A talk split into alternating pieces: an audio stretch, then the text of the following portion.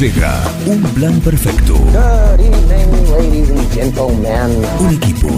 Todos los temas. Actualidad, música, deportes, cine, tecno, teatro, cocina, reportajes. Un plan perfecto. Una banda de radio.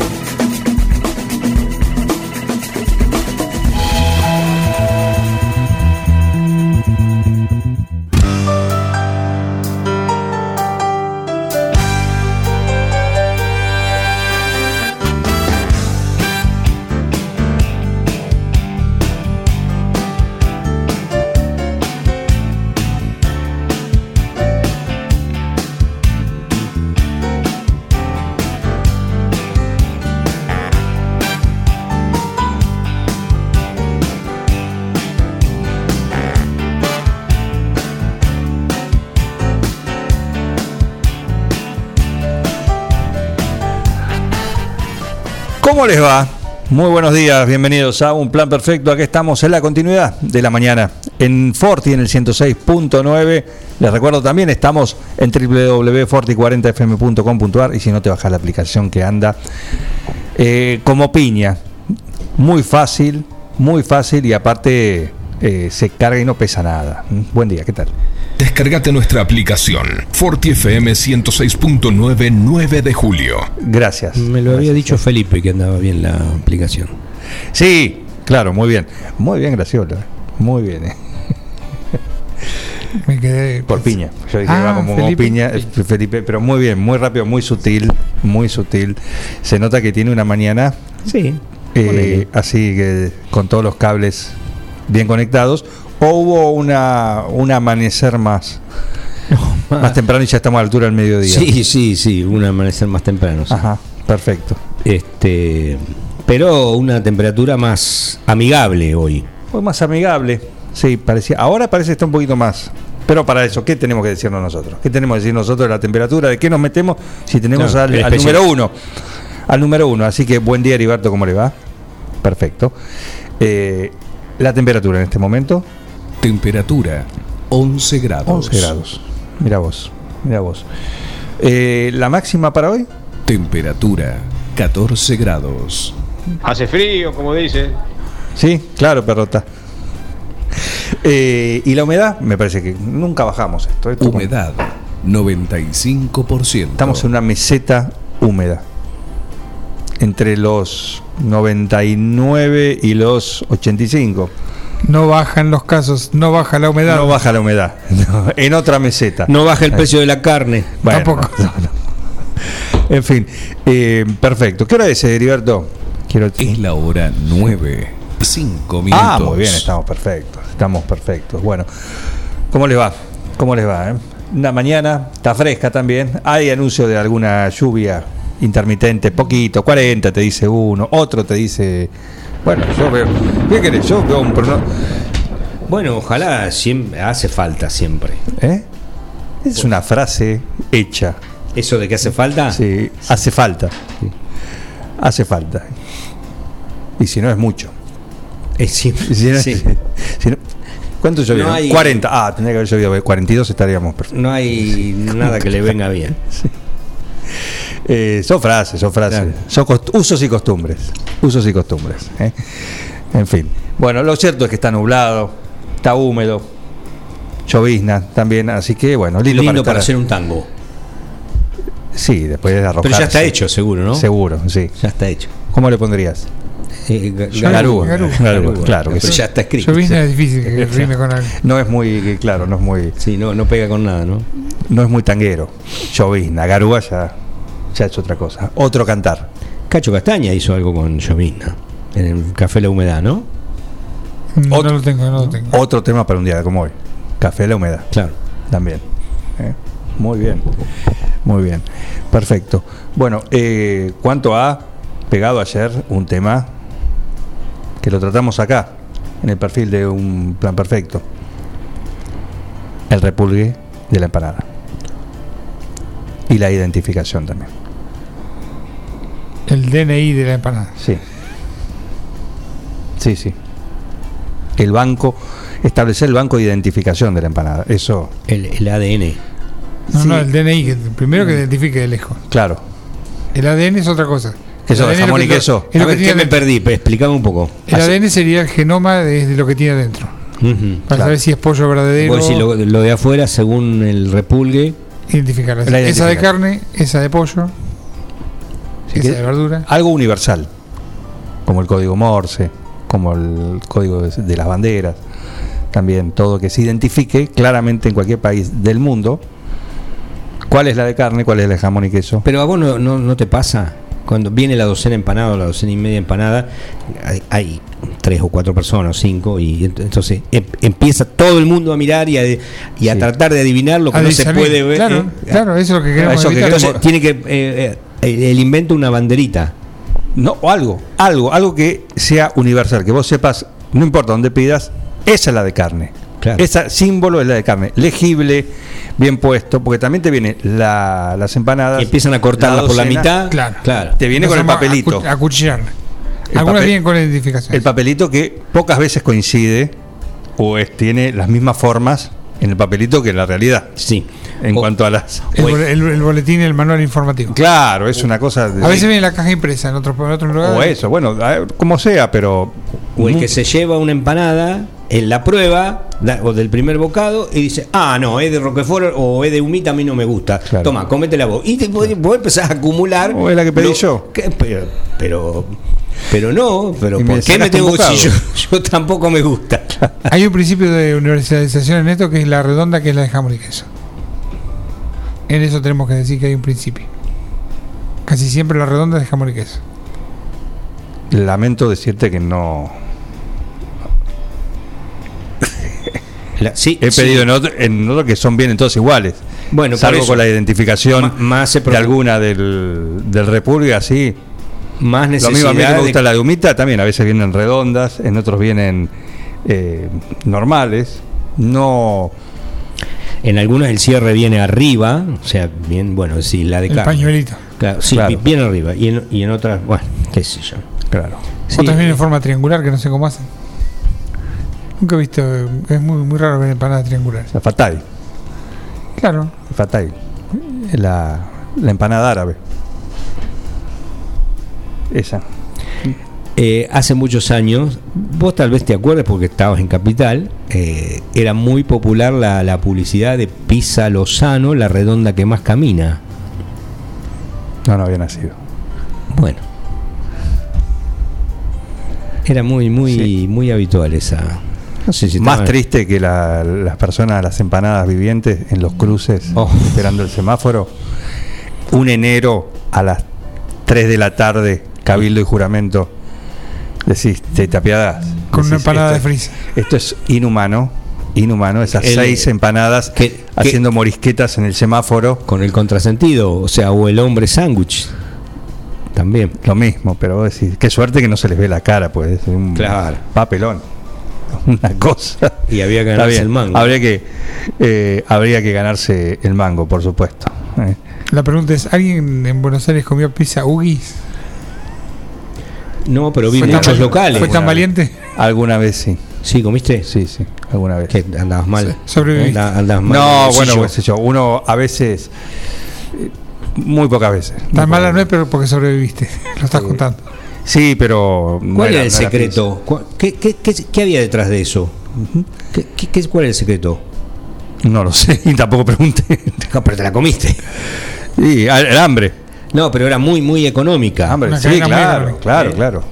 Claro. Tenía una particularidad que si vos llevabas la caja te cobraban menos. La pizza con caja tenía un valor. No me lo estoy inventando. No, ¿eh? ya lo sé, me acuerdo, tenés razón. Tristísimo. ¿Y cómo te la llevaba? Tambaleando Te en la- en la guardabas, mano. no, no, llevabas una, una piscera de una caja de, de la pizza pasada. Como el envase retornable. Claro. Lo compras una vez y después vas. O es buena esa, una ¿eh? cosa así.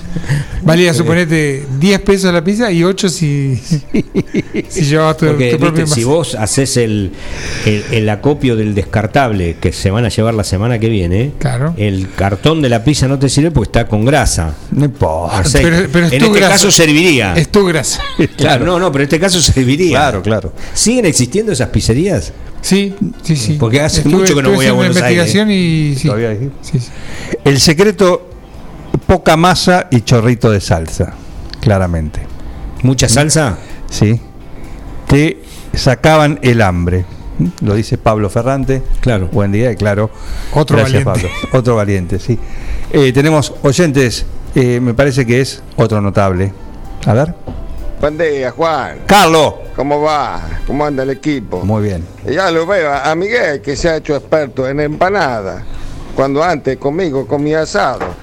Ahora come asado de polenta con esta gente. Y Claro. está feliz. ¿Viste que está feliz? Un abrazo grande.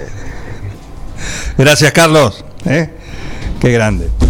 Estallan los, te- los ¿Cómo está? teléfonos. 51 7609. ¿Qué tenemos para hoy, Graciolo? ¿Cuál tenemos? ¿Qué modelo usamos? Está poniendo la campera. ¿Mm? El modelo del barbijo. Qué combinación que la verdad nunca te lo hubiese dicho. negro. Sí, pero mira la combinación que tenés. No te viste hoy. Quedó, quedó un, un mostaza, Sí. no amarillo. Muy buenos días, buen miércoles para todos, excelente programa, saludos y agradecimientos especiales a todo el personal de la salud Ah, pública y privada. Ah, ah, pero este es para la ventana. Eh. Lo, tomamos Mariano- como propio. El de Mariano Gómez. Exactamente, un saludo. ¿eh? Eh, qué genial la pizza Ugis. Era la pizza de los estudiantes y se compraba la porción. No era necesario comprar una pizza para comer en el local. Exactamente, Maru Ganchero, buen día, ¿cómo andás? Se comía de dorapa en el mostrador de Fórmica. Estaba siempre en, lo- en las esquinas. En las esquinas. lugares. Muy bien ubicado. Y, en, y siempre había gente, siempre estaba lleno. Sí, sí, se vendía por porciones. Era, la porción era nada, dos pesos era. Una hostia, una, una feta, por Pero, feta. pero muy, muy económica. Y sí, Y no tenías la obligación de consumir alguna gaseosa, nada. te, te llevabas lo que querías. Sí, sí. Mucho cadetaje, cadetaje, Sí, sí. ¿no? ¿sí? Mucha... Taxista. Claro, claro, eran las paradas así, eh, en ese sentido. Pero bueno, seguimos bregando por una identificación universal para las empanadas. Siempre me, me resultaron asombrosos esos tipos que, sobre todo los veías en los lugares de turismo, eh, que cuando hacían la, la- la masa de pizza, la, Sí. la, Ah, la claro. en el aire, unos maestros. Claro, ¿Mm? un maestro pisero. Sí. En UBIS también se hacía a la vista. Sí, sí, Eh, pero, se- se pero confeccionaba en, la vista. en el aire que la lanzaba Sí, sí. y ese manejo como si fuera, no sé, parecía un circo. Claro, sí, no, yo en Ubi no pasaba. Que eh, chicos Eso. no hagan esto en casa porque seguramente se les queda pegada en No, la cara, ¿no? o cuando la vas a agarrar, agarrar, sí, te atraviesa el brazo. Por el- Sí, nada, unos fenómenos. Exactamente, bueno. El que sabe, sabe. Es como el que el, el bartender, el, el barman que te hace malabares con las botellas. Por atrás, por adelante, Claro. te sirve, la da vuelta, así. Se te marea. Forma Ya te- parte, forma parte Por un poco supuesto. también del. Por supuesto. Consultando la Wikipedia a ver si está vigente la cadena UBIS, Sí. está vigente. Y hay una curiosidad económica que hay, que Maru vas a- va a saber apreciar esto, el UBIS Index. Como el índice de que se toma el precio del Big Mac Sí. de McDonald's como referencia para ver la evolución de la inflación. Ujú. Tiene su propio UGIS Index. Bien. ¿Cómo derivan las cosas? no? Y la verdad, la verdad, pero sigue vigente. Sigue vigente, sigue, sigue estando. ¿eh? Así que tiene la aprobación de bromatología. Aparentemente. evidentemente. Buen día el señor Rugby, ¿cómo se lo extraña el señor Rugby? Hay poca actividad, pero está presente. El Bala también, un saludo a los dos. Dice, armemos un tema, etiquetame la empanada. Está muy bien, está muy bien. Vos sos el artista, el del rock culinario, así que ahí tenés otro tema para, para que te luzcas. ¿m? está el precio. A ver, Sigo buscando. En tiempos de convertibilidad, el, el valor de una pieza entera sin caja era de 1,8 pesos convertibles. 1,80. uno como- Yo dije 10 pesos, se me fue el diablo. un dólar ochenta centavos. Sí, Claro, ah, eso. Claro, Sí, sí. sin caja. Sin Bueno, Con caja ya serían Bueno, 2 pesos. Este vas con la grande. Es una- Hoy sería cuál? Hoy sería cuál, la- el oficial o el blue? Igual es barato. Sí. Una pizza Sí, el 300 otro día en una radio de Buenos Aires es un poco el tema era el valor de la pizza Eh, según los barrios. sí, sent- sentado en el También lugar, ¿no? un Mil un- pesos. Un índice económico que se mide Me de acuerdo al barrio. de- Mil pesos. Sí, ¿Eh? Sí, no. Es un- me parecía mucho, ¿no? Y te cobran el lugar. Claro. Viste que ya hay lugares que no saben cómo diferenciarse. Y Pero- son pizzerías y te ponen almacén de pizzas, eh, No era observatorio, Sí. observatorio Sí. gastronómico, De pizza, pizzero, claro. viste, No- quirófano. ¿No era que íbamos a salir mejores? No, no. Pero esto viene de antes de la pandemia, no le echamos la culpa a la pandemia, ¿eh? Porque ya eh, el, el valor del suelo, del barrio, de Sí, influye también. e- eso influye mucho, ¿eh? influye mucho. ¿eh? Aplicarlo el índice UBIS, Amaro Banchero, es bueno, claro que sí. Así que tenemos el índice UBIS. Así que bueno, bregamos por eso, porque es complicado, ya lo dijimos. Pedís, si vos te pedís, tráeme una docena de carne, no hay es problema, fácil. no hay problema. No hay problema, es fácil. No hay problema. Pero cuando viene el mezcladito, Claro. dos de Roquefort, una de humita, O pedís tres o cuatro para los chicos claro. y te comés de jamón y queso, ¿no? ¿Se entiende? De jamón y queso para los chicos. Y vos te comes una. Sí, pero eso era para los chicos. Sí, bueno, qué sé yo. Exacto. ¿Por qué no me dijiste? Y bueno. ¿No pasa eso también? Pasa también, Sí. pasa también. Si está bien identificado, Claro. eso claramente cuando llega el pedido, Le nene la de carne picante y lo matás. y listo. Sí. Cómete la de Roquefort, nene. Exactamente. Bueno, eso también, eso también pasa. ¿Alguna novedad, Gracielo? No, levanta las manos, nada. Un páramo, un páramo informativo, un páramo informativo. Así que estamos ahí. Buen día, Juan Facino. ¿Cómo le va a Juan Facino? Desconfía, desconfía de la casa que tiene más de seis gustos de empanada. Ah, ah, ah, mira, puso otro tema, ¿eh? Puso otro tema. Puso otro tema. ¿Por qué le va- tenés experiencia? A ver, un minutito más, ¿puede ser? Un minutito. ¿Por qué? No, pero es buena esa. Es buena, ¿no? Es- Buena observación. sí, Es bueno. es buena. Ahora faltan los defensores de los que tienen más de seis gustos. A ver, planteemos. Carne. En cualquiera de sus variantes. Cebolla y queso, Cortada, cuchillo, etcétera. caprese, Claro. jamón y queso. Pará, jamón y queso. Vamos a lo tradicional. Carne, jamón y queso. Carne, jamón y queso, sí, claro. Eso es, Las dos básicas. eh, es como el equipo de fútbol. El arquero y el Es- delantero. eh, y, Ahí el- tenés. y el 5. Ahí está. Ahora el 5, ¿cuál sería? y el 5, que sí, no sé, La de pollo. también. Puede la, de ser. la de cebolla y queso es Sí. doble 5. Cebolla y queso también yo la pondría dentro Sí. de.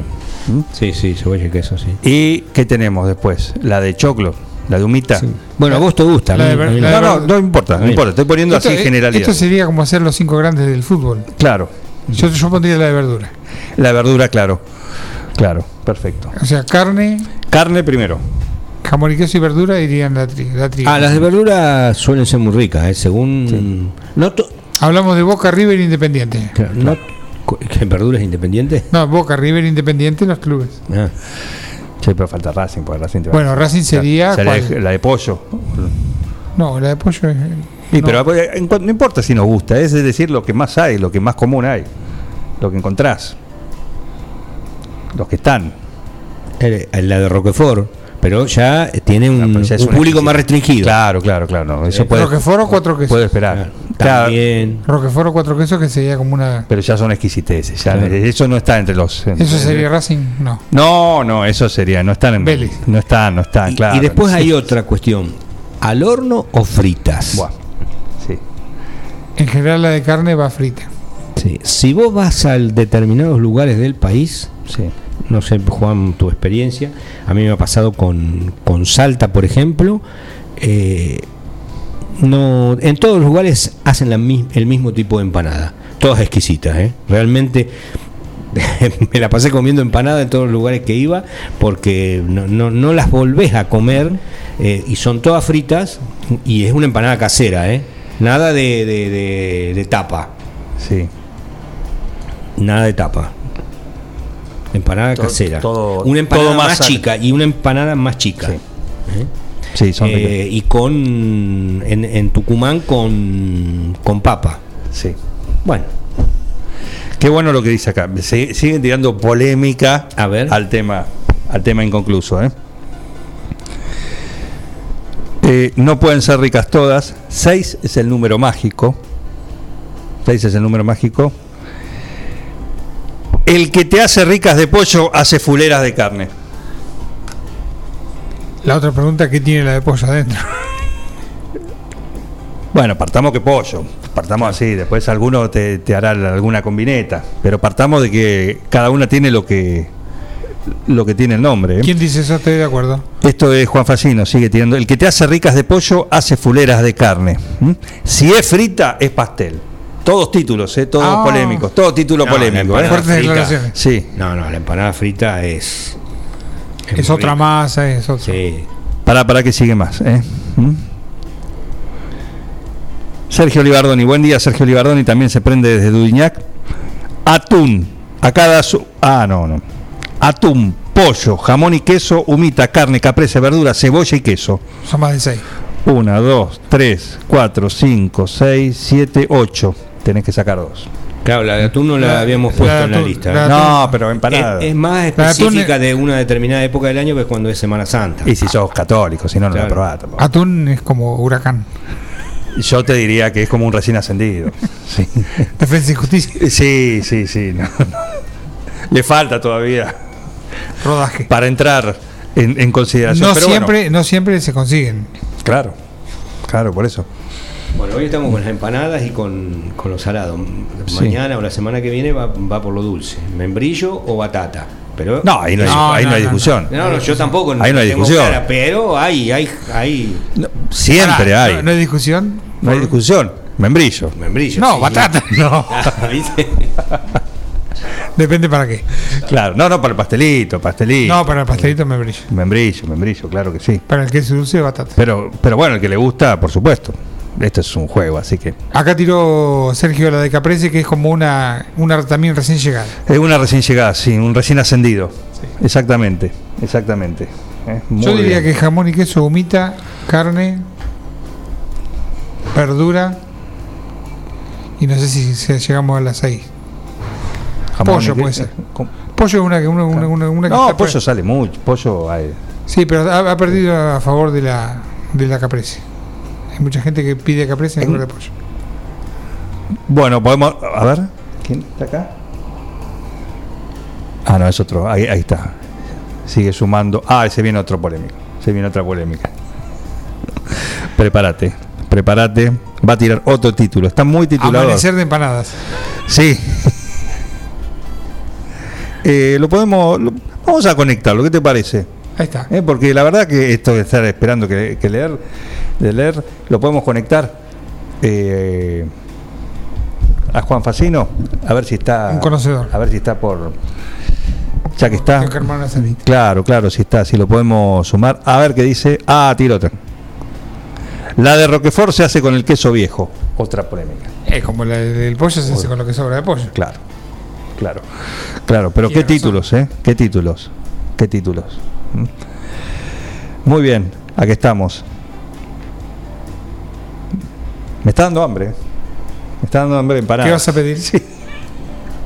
Me está dando hambre de empanadas. No sé a ustedes. Así que armen su, su top 6. El 6 es el número mágico, dijo Facino. Perfecto. Perfecto. ¿Mm? Así que armen su top 6 de empanadas. A ver cuáles son su prefe- sus, sus preferencias. A ver si podemos conectar. Hay que testear en vivo, dice. Hay que testear en vivo. ¿eh? Y claro, no puede faltar, no puede faltar. Ya se conecta. No, no, pero pará, acá hay otro, acá, claro, la palabra autorizada. Estaba esperando porque mirá qué completo esto. Buen día, y por supuesto es el Guoco. Palabra autorizada, si alguien que puede zanjar esta discusión es él, un profesional de la cocina de los sabores. Dice carne salada, carne dulce con pasas. Uh, se pudrió todo. Ah, ah, ah, ah, acá, carne cortada a cuchillo, Esa puede ser. pollo a los tres quesos. Uh, humita, verdura, atún, cordero, cordero, ¿cierto? caprese, Otra recién llegada de cordero. crudo, rúcula y, y mozzarella. Esta me gusta. No la probé, pero. Es como una pizza envasada. Eh, sí. Eh, queso azul y ciruela, te la regalo. Y hay más, claro que sí. No tiene límites, no tiene límites. ¿eh? No tiene límites, por supuesto. Qué buena la preparación. Acá dice, a ver Mario, Maru. Tres empanadas, claro. Claro. Claro que sí. Sigue sumando el Las coco. empanadas más famosas. Hay más. Se viene. Te- Pollo a la portuguesa de pescado. Pero está dando el menú. Esto es el menú, ¿eh? Nunca vi empanada que no fuera de pescado de, de atún, solamente de atún. Claro. Bueno, pero el gourmet este es el... Perdón, buen día. Buen día, Facino, ¿qué tal? ¿Qué tal? ¿Cómo les va? Muy bien. Eh, El yo- hombre de las empanadas. el hombre de las empanadas. No es el eh, hombre de la bolsa. Quiero, quiero levantar este, un- un- una bandera a favor de la empanada de pescado que no es de atún. Yo que soy un tipo que vengo de la zona de, de Río. Sí. Hay, hay muchas empanadas que se hacen de pescado y preparaciones que se hacen con pescado, obviamente, porque es lo, lo que la gente más pobre en algún momento podía conseguir. Hoy ya las cosas han cambiado y la gente pobre come lo mismo en todos lados, pero antiguamente eh, el, el- el que no tenía acceso al dinero tenía una huertita, alguna cosa así en la casa y iba al río a pescar, era, era pescador, era el trabajo del pobre. Así que hay muchas preparaciones que se hacen con pescado y entre ellas obviamente está la empanada, eh, que la empanada de pescado de río, para que se den una idea más o menos el sabor que tiene, es muy similar a lo que conocemos como la empanada de pollo. Ajá. No, un- si uno no le avisa a la persona, che, estas empanadas son de pescado, te puedo asegurar que no se da No te das cuenta. no, no, a más de un niño ha caído este, en el truco para comer pescado, este, diciéndole, no, no, son, son empanadas de pollo. Y los chicos comen contentos. No, el, el niño no se da cuenta de nada. El niño es este, fácilmente engañable, como el Yo, votante. yo recurrí al truco de decir empanada de pollo de mar. Ah, claro. También, una muy buena. Claro. Una muy buena. Eh, y después, eh, estaba escuchando ahí el- la- los sabores estos estrambóticos que dan. Sí. Señores, ¿quién, quién pide eh, empanada de lengua a la vinagreta? Se lo preguntamos al que los... El coco nomás. Al Coco. Se lo preguntamos al Claro. Coco. Coco, buongiorno. Buenos días, perro, Juan, ¿cómo estamos? Todo bien, todo bien. ¿Qué títulos que tiraste? eh? Los dos tituleros de las empanadas hoy han puesto eh, todo La carne patas para arriba. ¿eh? Pusimos toda la carne al asador. Sí. Claro. Acá tenés, decirle, ¿quién pide el sabor que dijo Facino recién? Eh, no sé, yo me engancho recién y esa parte no, no sé quién la tiró. Empanada de lengua a la vinagreta. Nunca la, la había escuchado. Bien. No, no, Nu- yo, nunca la había yo escuchado. pregunto. Yo pregunto, y, est- y esto lo voy a preguntar en serio porque este, realmente me interesa. A mí me encanta la comida, me encanta comer este, y, y disfruto disfruto mucho cuando alguien me ofrece algo nuevo. Viste que hay gente que se va a un restaurante cinco estrellas y pide milanesa con papa frita. Sí, bueno, no. pasado. Bueno, no, yo soy del que me dicen, che, hay este, este plato de pulpo con no sé qué cosa. A ver, trae y vamos a probar. A ver qué- de qué se trata. Yo soy de eso.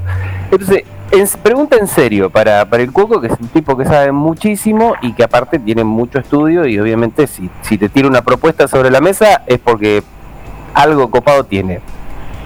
Hay un- una especie de, empanada, como dicen ahora, gourmet, donde, donde este, vos decís, mira, si vos comiste empanada toda tu vida, pero probá esto y vas a ver que se te abre un mundo de- de sensaciones. Mira, bueno, la empanada eh, se ha, tu- ha tenido muchas versiones. Eh, yo recuerdo que hace unos años en, en la ciudad de Rosario, en un restaurante muy, muy gourmet, eh, comenzamos a hacer las pizzas a la parrilla y Ajá. las empanadas a la parrilla. Opa. Pero bueno, los sabores no, no variaban tanto como sí la idea de, de hacer una empanada distinta, salir de esa empanada con repulgue y hacer una empanada rectangular, una empanada di- diferente a la que a la tradicional. Es- Si bien es los como- rellenos eran no. siempre más o menos los mismos, Claro, la que es- más eso me llama era la la caprese, la de choclo y queso, Claro. o, o la de cebolla y queso, eran las más tradicionales junto a las de carne. Pero después una empanada Sí. gourmet, yo te podría mencionar que yo, una de rúcula crudo y mozzarella, que no la vas a conseguir en ningún lado, una caprese me interesó. ahí con tomates secos y bueno, y una buena oliva. Después alguna de cordero también y hongo, que es una empanada que no Uh. se come mucho, pero al que le gusta el cordero la va a comer. ¿Qué hongo? Y Perdón, ¿qué- algo qué muy, hongo? muy, muy gourmet, que sí lo hemos hecho, si bien es un público selecto, una empanada de mariscos.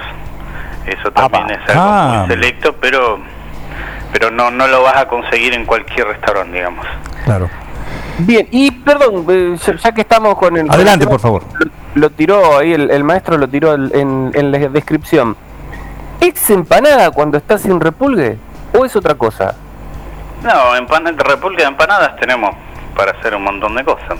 Empanada va a ser siempre que esté encerrado en una masa y, y con una y con una forma de, de- con un disco de, de masa de empanada. Después ya si hacemos calzones, hacemos tartas, hacemos los tacos, eh, que ya son otra cosa. Pero bueno, la empanada siempre va a tener una forma y, y va a tener un tamaño sobre todo. Porque ya hacemos algo grande, ya pasamos de una empanada a un calzón. Claro, Vemos claro. algún- alguna que viene O media tarta, que a veces algunos venden la media tarta cerradita. Claro. Es buena la que dice Es una Bengoa. forma empanada, pero podríamos decirle cuatro o cinco veces más grande. Es buena la que dice Bengoa también, ¿eh? Y voy a hacer un comentario con respecto a la de pescado, que me gustó la Sí. decisión que hizo Facino. Eh, tradicionalmente se utiliza un, un pescado que se llama armadillo para hacer las empanadas. En el norte Sí, de Santa. Fe, San- Santa Fe, Entre Ríos, un pescado muy tradicional, muy clásico. Y es un pescado que es suave y tiene mucha carne, entonces y poca espina, entonces es normalmente con el que se hace la empanada. Ujú. Sí, sí, y el chupín. cebolla, morrones, cebollita de verdeo y se hace unas ricas empanadas. La verdad, en el norte, desde Rosario para el norte, todo el litoral la consume. Escucha lo que tira Bengoa, que me parece que es importante. Se hace a veces como empanada, lo que decía Juan también, una mini tartita que viene abierta.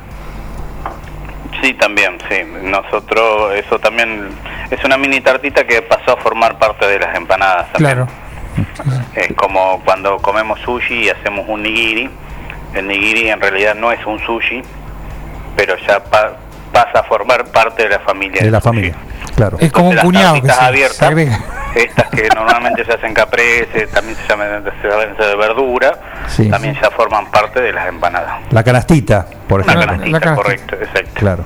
Después hay muchas formas de, de hacer las empanadas, distintos repulgues y, y ahora también vienen los sellitos, que ayer escuchaba, Sí. vienen en algunas empresas eh, nacionales tienen un sellito que identifican los sabores de la empanada. Eso es lo que pedimos, que se oficialice eso. Eh, ya está, eso está, está Eso. implementado, hay grandes empresas que trabajan de esa manera, cuando tienen 8, 10, 12 variedades de empanadas, Claro. y entonces tienen un sellito que, que bueno. Y hay otras, por ejemplo en Rosario hay una cadena muy grande de empanadas que cuando te- vos compras las empanadas te manda un folletito con los distintos repulgues. Entonces vos cuando vas a... Cuando es como decirte, te doy el manual de las empanadas. Sí. Entonces, cuando Eh, llega, me- eso viene pegado en la caja de la pizza, cuando llega, más o menos las podés identificar de Claro. esa manera. Ahí está el problema, el más o menos, ¿no? No, no, no. pero tenés Eh, disculpame, pero yo te, eh, te hago un, te hago un monumento, te hago un monumento a esa gente que como dice el cuoco, te hace el repulgue diferente y no necesitas sellito, no necesitas nada. Vos mirás el repulgue y sabés qué tipo de empanada te vas a comer. Esa gente tiene que estar en, no sé, en algún programa en la tele mostrando cómo se hace eso. No, no entiendo cómo lo hacen y está genial. Bueno, por ejemplo, en Salta tienen esa una tradición de, de que la empanada, por ejemplo, de, de tradicional de Salta, le hacen 13 repulgue al- a la empanada. ¿Cuánto? 13. 13. 13 doble. Exactamente ese Entonces, número. esa, esa empanada siempre es de esa carne que vos comiste. No sé si es dulce, picante o tiene papas, bueno. Pero en, ese, en Salta tiene esa tradición. Una empanada salteña tiene 13 repulgues hechos. De ahí se podría jugar con menos o más y identificarlas diferentes. Claro. Es como Pero los- bueno, ya es muy fino también No, no, no. el hilo. Es como las combinaciones, se te acaba la imaginación, porque haces un cuernito en la punta, una con dos cuernitos. Bueno, mira, nosotros por ejemplo cuando hacemos las empanadas de jamón y queso, la- en vez de hacer la, el, el sombrerito que se le llama, que es doblado, las hacemos con un repulgue con un tenedor, por ejemplo. Ajá. Y cuando Bien. hacíamos la empanada de, de parrilla, también era un rectángulo de masa y se, se pisaba con un tenedor a una variedad, al otro se le hacía un repulgue, al otro se le hacía eh, una, otro cerrado. Hay Y que bueno, imaginarse. eh, y un poco para saber nosotros también. Hay personas que a la dulce le ponen azúcar arriba, cuando carne dulce le tiran Claro. azúcar arriba. Sí, sí. Pará, vos tiraste ahí un dato, no quiero que pase inadvertido. Empanada de parrilla. Sí, sí. Sí, una empanada de parrilla Ajá. Es algo muy rico, muy liviano, muy suave y bueno, eh, es algo diferente, ¿no? En algún momento la íbamos a traer acá a 9 de julio, posiblemente en algún momento la vamos a incorporar. Sí. Eh, son unas, unas empanadas más grandes, como esas que denominamos cortadas a cuchillo, que bueno, en, en un tiempo la hicimos y tuvo muy buena re- repercusión y buena salida. Eh, se hace con un disco eh, casero, obviamente, rectangular y se, se, se termina en la parrilla, se cocina directo a la parrilla. No, debo, debo decir que hace un mes incurrí en Lleva, eso. lleva su tiempo. Y, perdón, y, te- y ya que tiró lo de, la, lo de la empanada cortada a cuchillo, la empanada cortada a cuchillo muestra que la empanada que mucha gente te vende de carne es de baja calidad. No, no, no siempre, no comparto. No, No, no. Para mí, No. para mí sí, empanada de carne cortada a cuchillo mata a empanada de carne picada. Ajá, ¿por qué decís? Por ahí puede llegar a traer un poco más de garantía.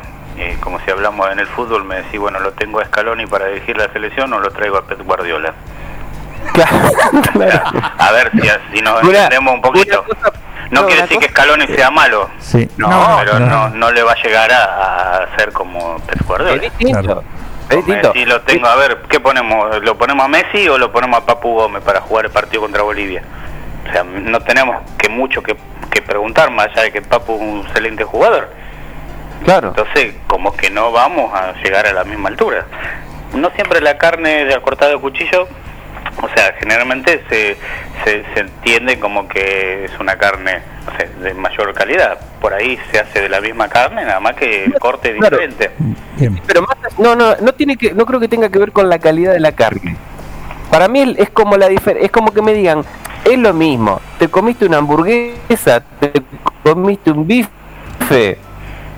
Eso Bueno, ahí es, también es podemos carne. hacer la no, comparación. no es lo mismo. No, no, no es lo mismo. Pero no quiere decir que la carne de la hamburguesa no sea buena. ¿No? Ahora vos me decís, yo me voy a comer No, un no, lomito. no, no, perdón, un no. lomito No dije- a una hamburguesa, que, que la carne vas a pagarla, obviamente, la diferencia. Estás comiendo un Claro. lomito a una hamburguesa, no importa, la carne picada no sabemos que no es de lomo. Pero vas a pagar yo lo que digo es que la, obviamente.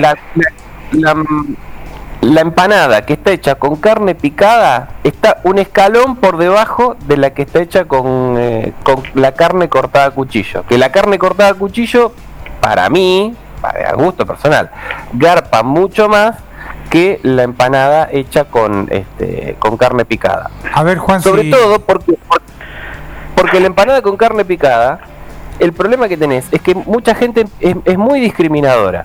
Entonces vos le decís, le ponemos pasa de uva. No, la pasa de uva no, porque la No, no, la pasa uva no. Está bien, bueno, bueno, no le ponemos pasa de uva. Entonces sí, bueno, pero le voy a poner una aceitunita. No, la aceituna, Claro. que es asquerosa, la aceituna, saca- bueno, le sacamos la aceituna. Sacamos todo. Eh, yo, yo le quería poner un poquito de, de pimentón al, Claro. este, al relleno. No, porque el pimentón, me- que el, el ácido, que Pica. bueno, no le ponemos pimentón, Bueno, claro. hacele unos Eh, ñoquis.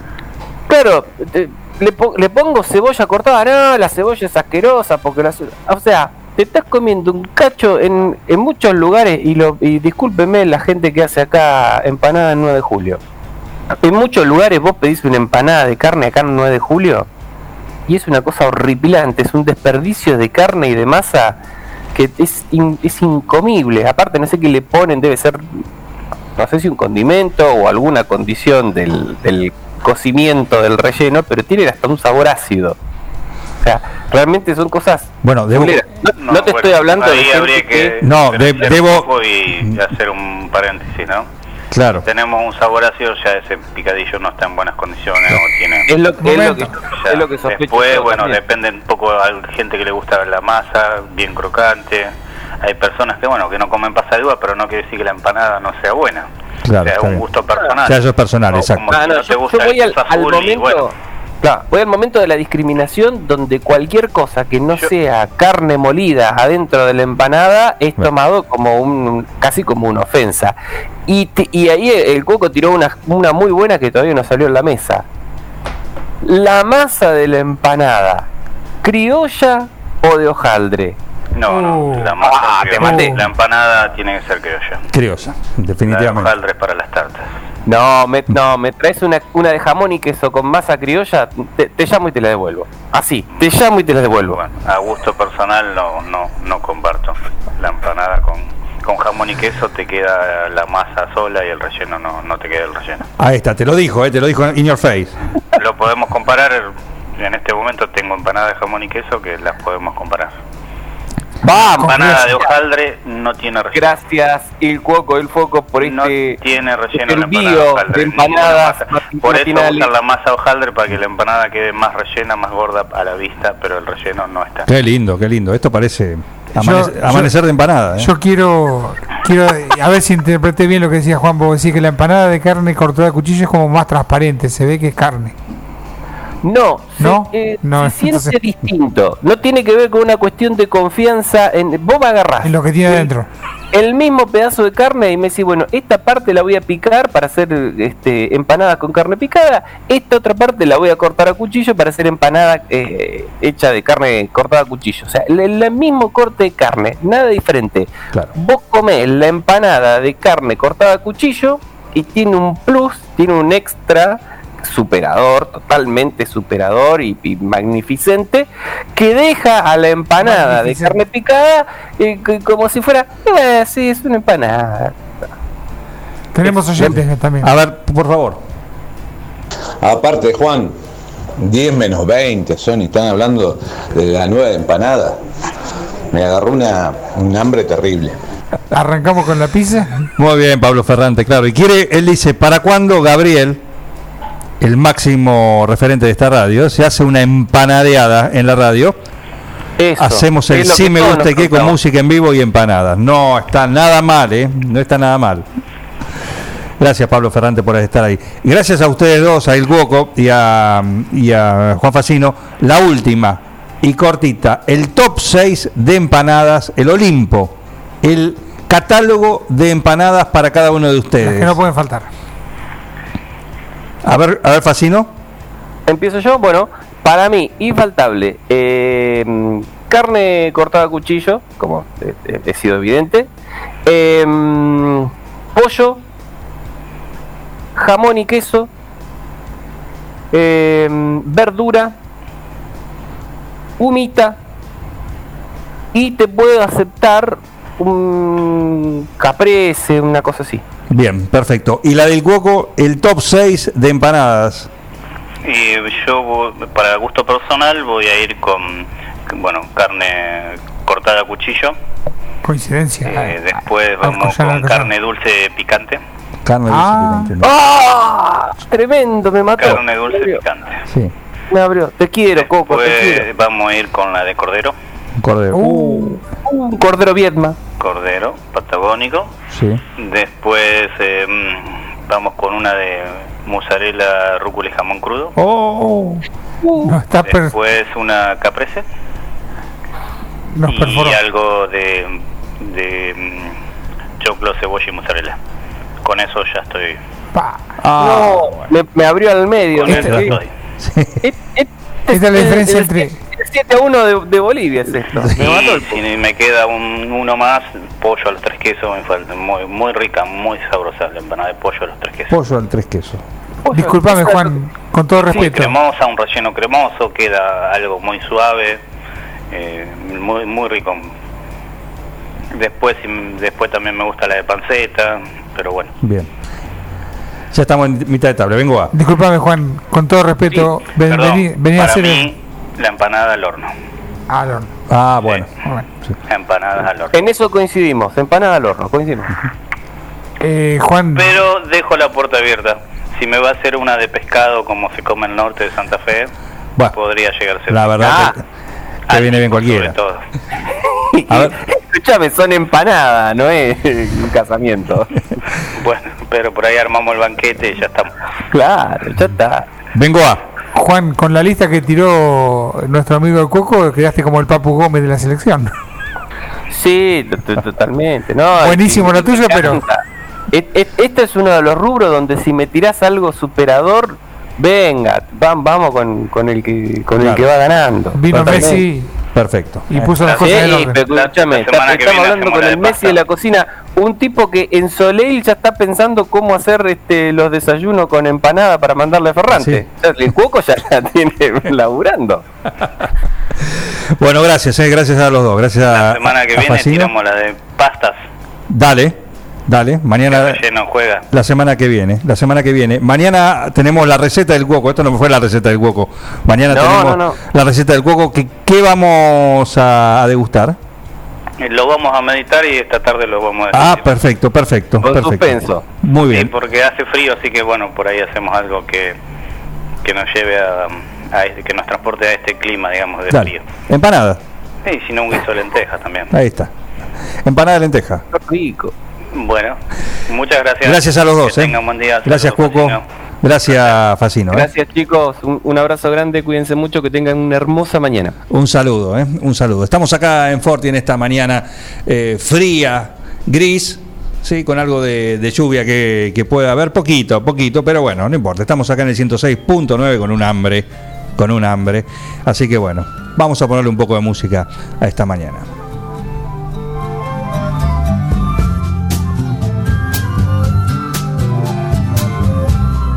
Up in the morning, it's on the downs, and little white clouds like a gambling lambs. And I am a breathless over you, and the red-breasted robin beats his wings as a throat it trembles when he sings. For he is helpless before you, and the happy hooded bluebells bow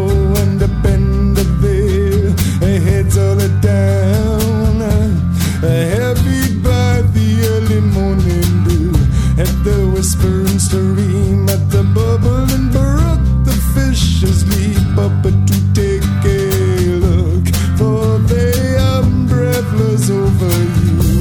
Still your hands, still your heart, still your face come shining through, and all the morning glows anew. Still your mind,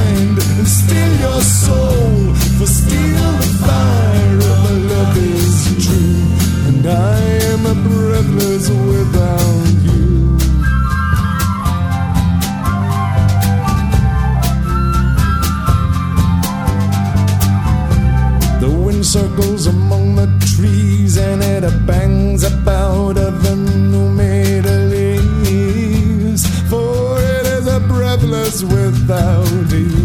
And the fox chases the rabbit around, and the rabbit hides beneath the ground. For he is defenseless without you. The sky of daytime dies away, and all the earthly things they stop to play. For we are all breathless without you. I listen to my shuddering bones and the and I am a breathless without you.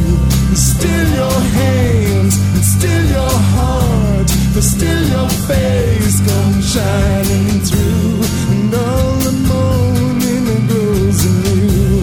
Still your soul, still your mind, but still the fire of love is true, and I am a breathless without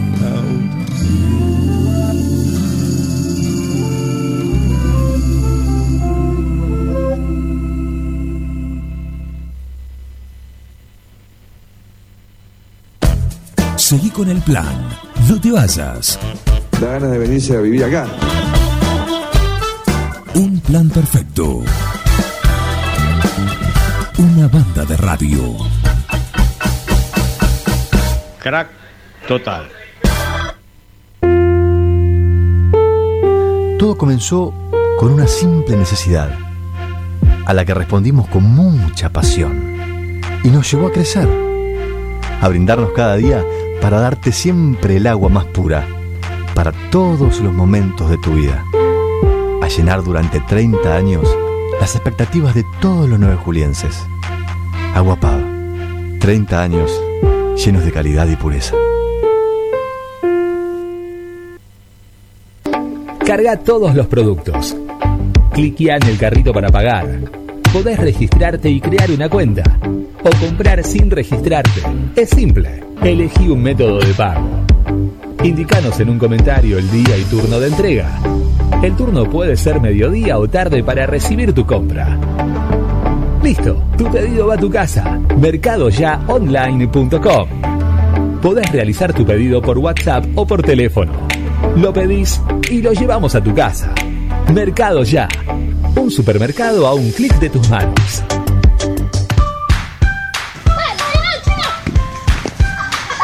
En el potrero. En el cordón de tu cuadra. En una mateada. En la cancha. Y hoy más que nunca, en tu casa. Tosta Lindo, siempre con vos. Las instalaciones de agua, gas y cloacas ya tienen nombre. PFC Instalaciones. Llegamos para darte la solución. Accesorios para agua, gas y cloacas. PFC Instalaciones. Además, contamos con un stock permanente de broncería para cocinas y artefactos a gas. PFC Instalaciones. Consultanos. Estamos en La Rioja 1984 o por teléfono al 23 17 57 14 45. También podés buscarnos en redes sociales www.bfcinstalaciones.com.ar. Doctor Cristian Lorenzoni, Estudio Jurídico Integral, Divorcios, Sucesiones, Laboral, Cuota Alimentaria, Contratos en General, Responsabilidad y Privacidad. Doctor Cristian Lorenzoni, celular 2317 620 617. Mail cristianlorenzoni 758 arroba gmail.com.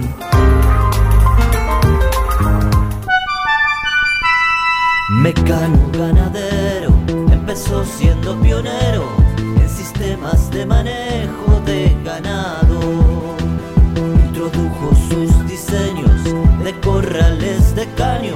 es líder absoluto del mercado.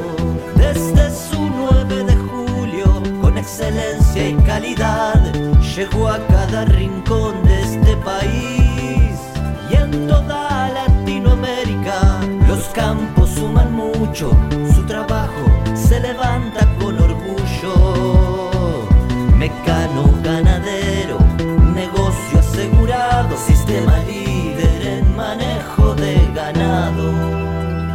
Mecano Ganadero, sistema líder en el manejo de A ganado. ver, gordito, venga con mamuchi. Ay, te extraño un montón. Dale, vení. Tu novio está celoso porque le haces más mimos que a él.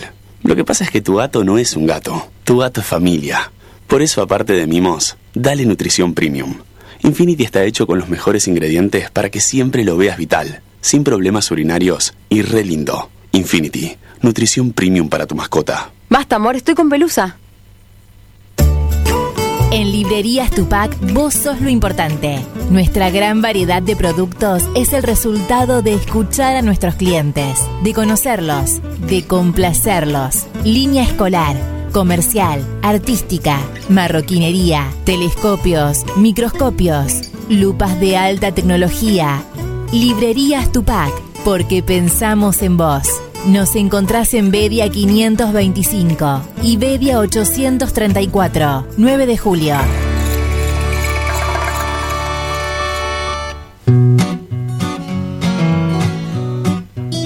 En Rosé Patisserie solo trabajamos con ingredientes seleccionados de máxima pureza y calidad para brindarte las más exquisitas propuestas en pastelería del mundo.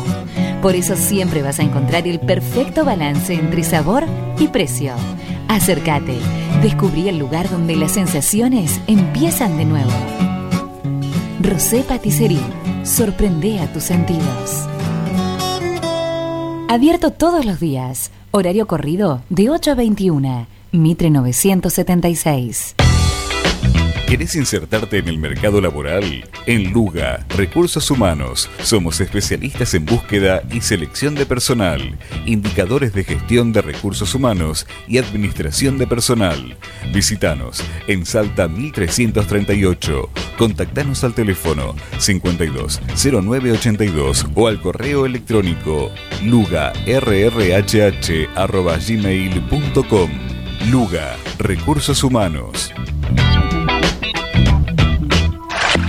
Desde su planta envasadora en Dudignac llega ABC. ABC. Un agua natural, rica y pura. Un agua que reúne todos los estándares que tu familia merece. ABC. En botellón de 26 litros. Dispenser de mesa y dispenser frío-calor. Llámanos al 2317-492-244. WhatsApp 2317-469-643. O búscanos en nuestra cuenta de Facebook. ABC Aguas. ABC. ABC. Toma lo mejor de la naturaleza. Casillas Rurales Trigal, una empresa dedicada exclusivamente a la construcción de casillas rurales de alta gama y módulos habitacionales, apostando día a día por un sector exclusivo. Trigal Casillas, 9 de julio, Buenos Aires, Argentina. Ruta Nacional 5, kilómetro 262. Línea directa 2317 532502 o www.trigaycasillas.com.ar Siempre antes de un buen asado va una buena picada. Y nosotros te la preparamos. Almacén 1937. Picadas. Criolla, de campo, tradicional, solo quesos y la exclusiva 1937. Almacén 1937. De lunes a domingos en Corrientes 1112. Pedidos al 52 19 37. Entrega a domicilio solo viernes, sábados y domingos. En Bosqueto encontrás todo lo que alguna vez soñaste tener en tu living o en tu dormitorio. Diseño, calidad y los mejores precios de fábrica en muebles, somier, sillones, respaldos, almohadas y almohadones. Crea tu espacio único. Pasa por Bosqueto, La Rioja 1557. Seguinos en redes sociales y en nuestra tienda online www.bosqueto.com. Comunicate con un plan perfecto. Lo podés hacer a través del WhatsApp 2317 1551 7609. sino también a través de nuestros perfiles de Instagram y también de Facebook. Y si no, tenemos el 524060, que hay una ley acá que dice... Que cuando suena, se atiende. ¿Quién está ahí del otro lado? Yo, Cristina, pelotudo. Oh, shit. Así pueden comunicarse con un plan perfecto. Un plan perfecto. Una banda de radio.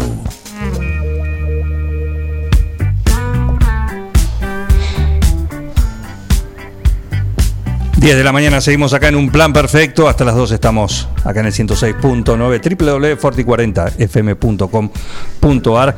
Gracias a los que están ahí del otro lado. Y ahora vamos a estar recorriendo algunos de los mensajes que llegan al 517609. Eh, Seguimos acá de recorrida también y de charlas, aprovechando el año político, el, agenda también, ¿sí? y el cronograma de fechas que se cierran, y, seguimos charlando con distintos protagonistas de la política nacional, y en este caso vamos a, a hacerlo con el diputado nacional Sebastián García de Luca. ¿Cómo anda Sebastián? Buen día, Juan Jara te saluda acá desde un plan ¿Qué perfecto. tal, Juan? Buen día. Un gusto. ¿Cómo anda todo? Fresco para hacer campaña, ¿no? Y está lo que llamamos recién, fresco en, el, en la partecita del invierno, donde todos nos acordamos de, del frío y nos acordamos de las viejas épocas donde íbamos a la secundaria que nos cortaba al medio el frío en bicicleta. Así que, bueno, está la- la- lo que ya conocemos de nuestro interior. Sí, claro, sí, claro. Bueno, eh, le contamos a la audiencia, para aqu- aquella persona que no lo sepa, Sebastián es el ladero, se podría decir, ¿no? El ladero eh, a nivel provincial de, Emilio Monzó, que, bueno, no están ajenos a lo que está sucediendo en los distintos espacios políticos, que es ese, revuelo que hay por mm, los lugares, las precandidaturas. El 24 de, de julio es el día en el cual se, se vence el plazo para presentar precandidaturas. Pero ustedes que están dentro del frente de, Juntos por el Cambio, eh, no la tienen fácil también, ¿no? ¿Cómo, ¿Cómo estás viendo toda esta situación? No, es cierto, Juan, porque obviamente Juntos por el Cambio está en un proceso este, quizás atípico a lo que fue su, su, su construcción, donde siempre hubo de alguna manera un liderazgo claro, ni que hablar después cuando uno este, mira más, más adentro de Juntos por el Cambio en el PRO, que siempre tuvo un liderazgo que era el de Macri, siendo jefe de gobierno y después presidente de la Nación. Pero creo que, que, que esta discusión quizás mucho más horizontal o mucho más este, de- entre pares sin que haya un líder claro para todo el espacio, me parece que es sana, me parece que está bien hacia futuro y que quizás nos debemos como, como espacio político construir hacia los argentinos una alternativa seria y sólida que no sea solamente ser antikirchnerista, sino basada también en, un, en una idea de gobierno que recuerde y que, que, que- que acepte los errores cometidos y que podamos dar una expectativa hacia el futuro, hacia muchos sectores que, que nos votaron y sobre todo muchos otros que, que no nos votaron y- o, o que nos votaron y, y defraudamos. Hacia eso me parece que tenemos que, que discutir esta elección. No se trata de cargo, Juan, en el caso de, este, de Emilio Monzó fue presidente de la Cámara de Diputados, con lo cual no es un tema de, de querer ser diputado porque sí. Se trata de discutir una idea, se trata de quienes estamos en la provincia de Buenos Aires, este, como, como en mi caso de Chubicoy o en el caso de Emilio Monzó, que es de Tejedor, discutir también en esencia de- de- del bonaerense en, en la discusión política de la provincia de Buenos Aires, que no me parece que es un tema secundario, Sí. este, me parece que es un tema que tenemos que darle este nivel de debate hacia futuro. Este, con claridad, Emilio Monzó quiere ser gobernador de la provincia de Buenos Aires, que conoce, que siente, para hacer los cambios importantes que hacen falta en la provincia, como lo vi- vivimos viendo en temas educativos, sanitarios, ni hablar de seguridad, y para eso sentimos que hay que conocer a la provincia, que tener, que tener, hay que tener pertenencia, hay que tener este, conocimiento biográfico de los actores de la provincia de Buenos Aires, con los cuales te tenés que sentar para hacer los cambios. Esa idea de país, esa idea de provincia y, esta idea de, de cómo discutir internamente me parece que es sensato que lo hagamos ahora y que hacia el 23 esté todo mucho más claro. ¿Cómo toman ustedes? Porque, mm, como bien dicen, eh, está- es indudable que eh, Emilio Monzó, y lo charlábamos con él acá hace poquito más de un mes, cuando también pudimos hablar con él acá en, en el programa, eh, es indudable que fue uno de los armadores de, de lo que fue Cambiemos, ¿no? En su momento. Eh, pero hoy la realidad que, lo, que los ven, eh, si ustedes dicen están dentro de Junto por el Cambio, la gente de, del PRO mm, dice que no están.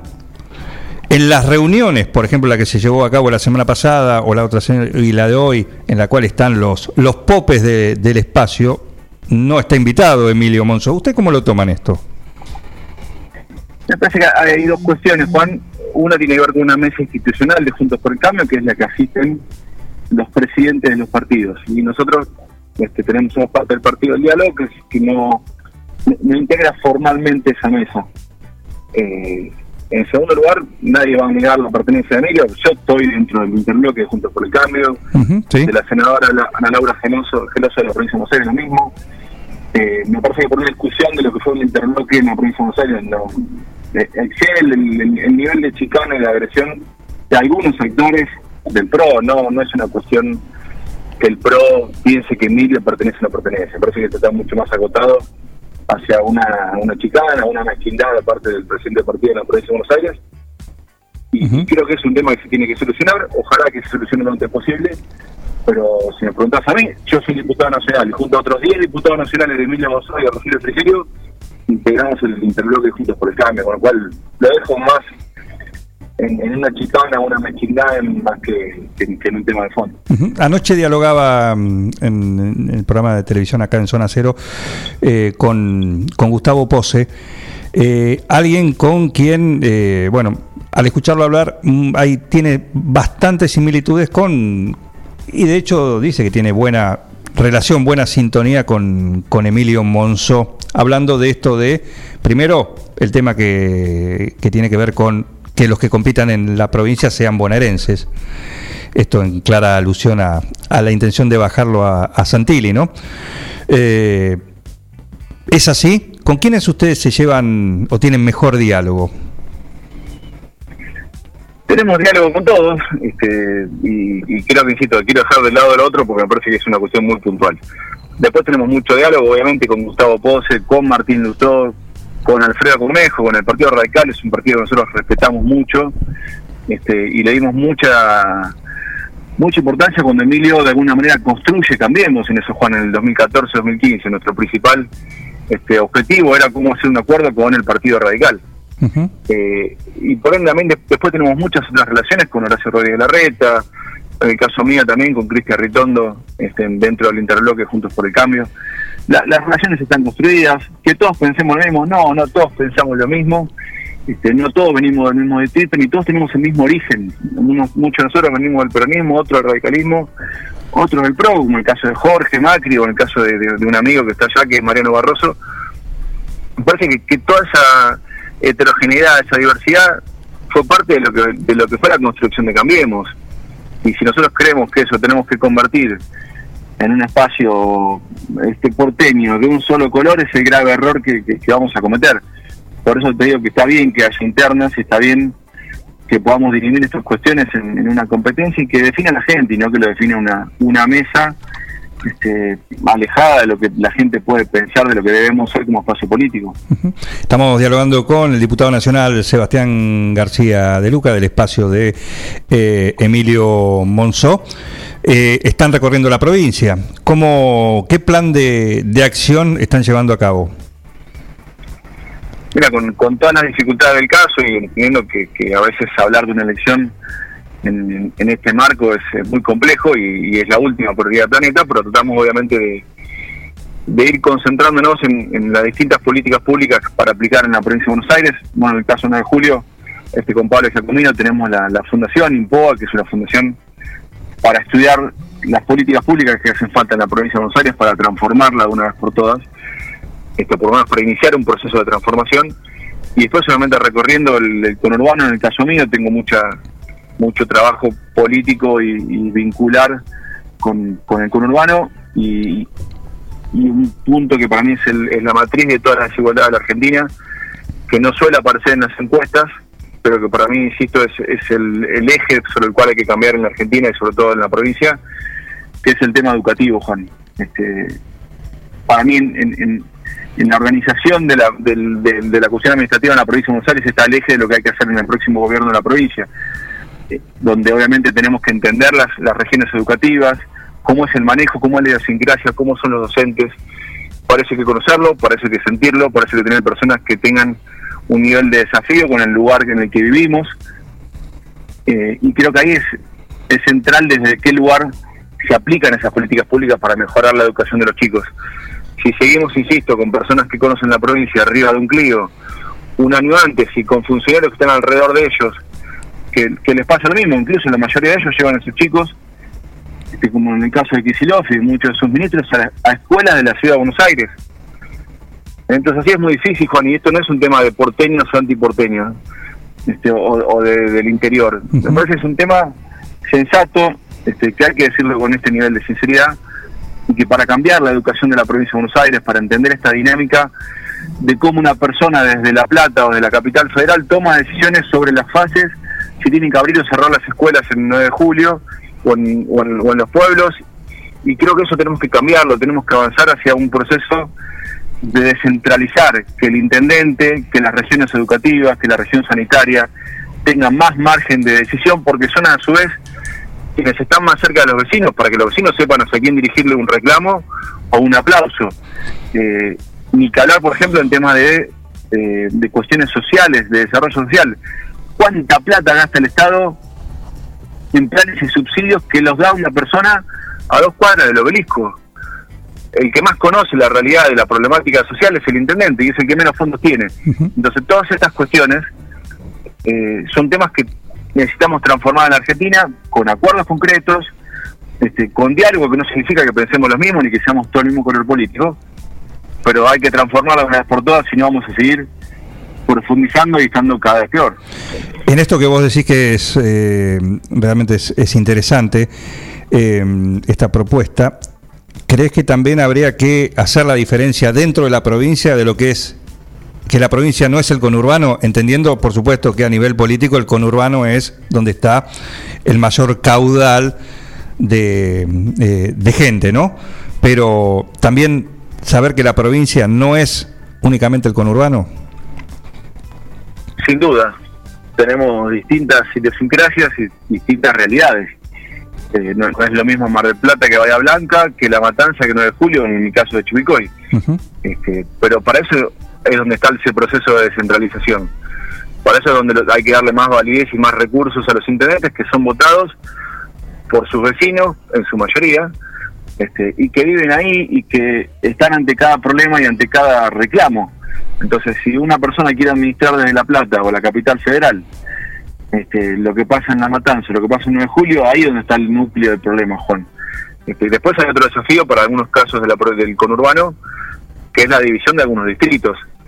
Eh, la, La Matanza son 2 millones de habitantes en una extensión muy grande de, de- de- de superficie, sí. y eso también queremos que hace falta dividirlo para que haya gobiernos locales que estén más cerca de los problemas, no para generar más gastos. Yo sí estoy en contra de, de las regionalizaciones que crean más estructuras burocráticas. Hay que ser sencillo, hay que patear el sistema en la provincia de Buenos Aires, tiene que haber gente que la conozca y que tiene que ver con esto, con descentralizar y darle más autonomía a los municipios. Dentro de esta discusión que está planteándose en, en el espacio, también hay otro tema que tiene que ver con lo electoral, que son lo- los pisos, ¿no? ¿Eso también ustedes están bregando porque sean un poquito más bajos en cuanto a los porcentajes?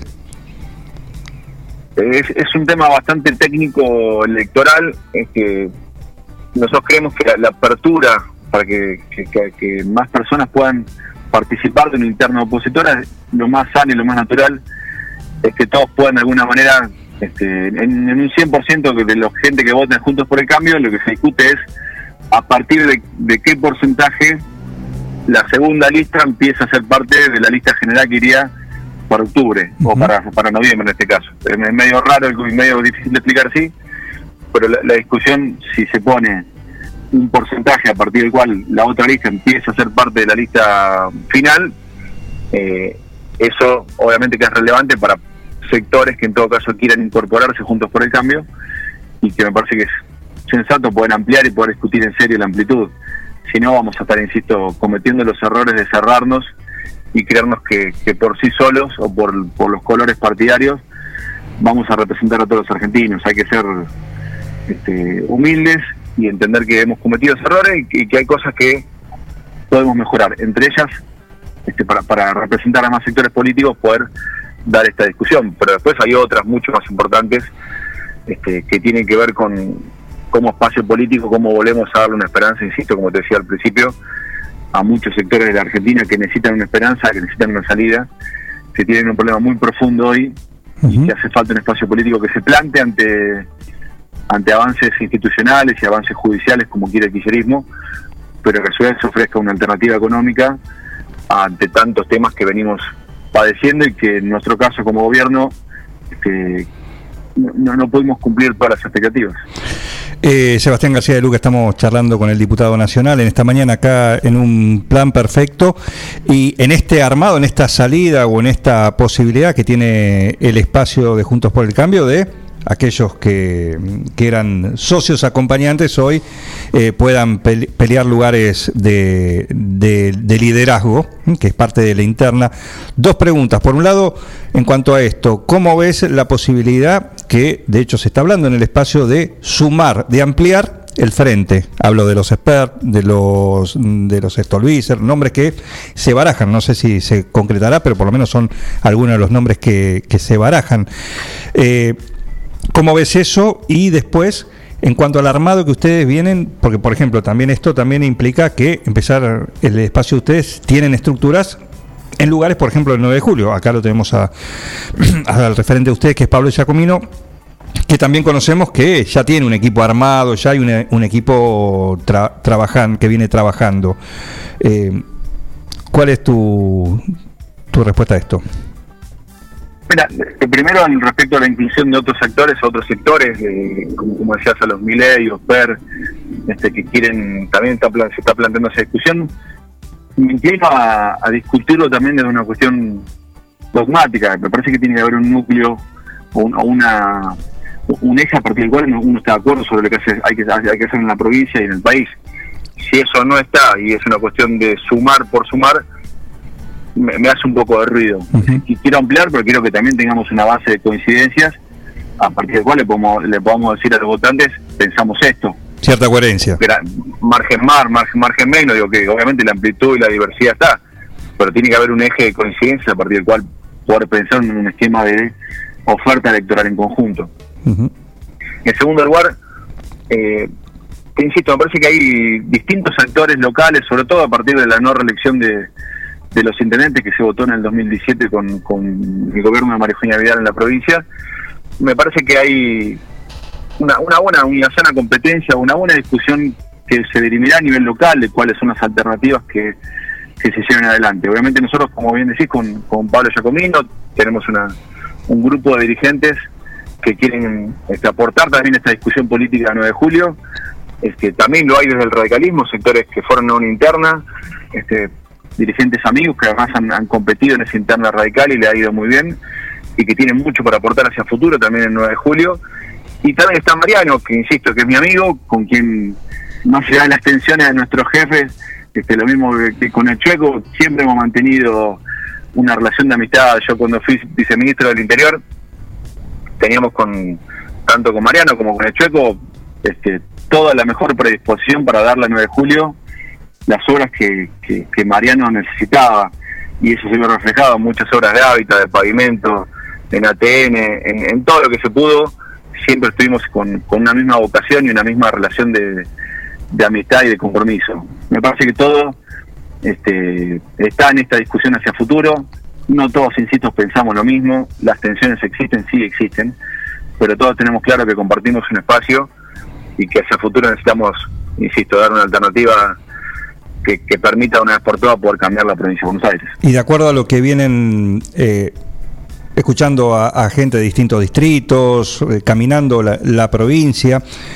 eh, hoy se ve, por un lado, también muy marcado, quizás en los dos espacios más grandes políticos, ¿no? El Cambiemos y, o Junto por el Cambio, mejor dicho, y, el Frente de Todos y todo, toda esa cuestión, que transitan por, por el mismo dilema. La dureza en el discurso, en las posiciones, o algo que empieza a primar, que es eh, la moderación. ¿Lo ves de esta manera también? ¿Cómo crees que va a derivar esto? En cuanto a la gente, ¿no? En cuanto a lo que quiere, a lo que quiere. La gente necesita soluciones y, y obviamente que hay sectores que están más este, confrontativos o más radicalizados o son más anti tal o cual. Me parece que ahí está también, también está el rol de la dirigencia de la, en, la conducción de, del- destino y de las ideas de, la política argentina. Que haya sectores que piensen eso es parte de la historia de la Argentina y es parte de la militancia y, y de las ideas que tenga la sociedad. Lo que creo que es un error que la dirigencia política se base solamente en eso para lograr aplausos de esos sectores. Cuando la realidad, Juan, está más que clara y es lo que todos vemos en la sociedad, que no ha habido cambios profundos ni soluciones en lo más mínimo, al contrario, vemos que cada vez los mismos problemas que tenemos en Argentina se van agravando, la inflación, la falta de educación, la falta de un sistema este, de seguridad en serio en Argentina, y así podría decir muchos otros sobre el tema productivo. Entonces lo que creo que hace falta en Argentina son soluciones. Para tener soluciones hay que tener un lugar donde encontrarse y poder plantear cinco o seis políticas de Estado. ¿Es algo totalmente utópico? No. Si es utópico, en todo caso, poder discutir o, estar de acuerdo con temas como Venezuela, temas judiciales o temas institucionales. Y ahí seguramente quienes somos parte de la oposición, con parte del gobierno, nos miraremos y diremos, muchachos, acá no hay nada que charlar. Pero sí creo que hay que ir hacia un sentido de acuerdos para solucionar, de cómo esto, cómo poder discutir una educación para el siglo en el que vivimos, en las condiciones en las que vivimos y cómo poder dar una salida al sistema curricular, en infraestructura, una ley concreta que mejore los servicios educativos de la provincia de Buenos Aires. Yo creo que eso se puede hacer. Lo que hace falta es tener esa predisposición, no dedicarse solamente a que te aplauda tu propia tribuna, sino ir hacia ese, hacia ese lugar incómodo, si quiere, que es ir a buscar un acuerdo, donde en todo caso hasta los propios te pueden te pueden te pueden gritar, pero hay que tener claridad sobre los desafíos para solucionar Argentina.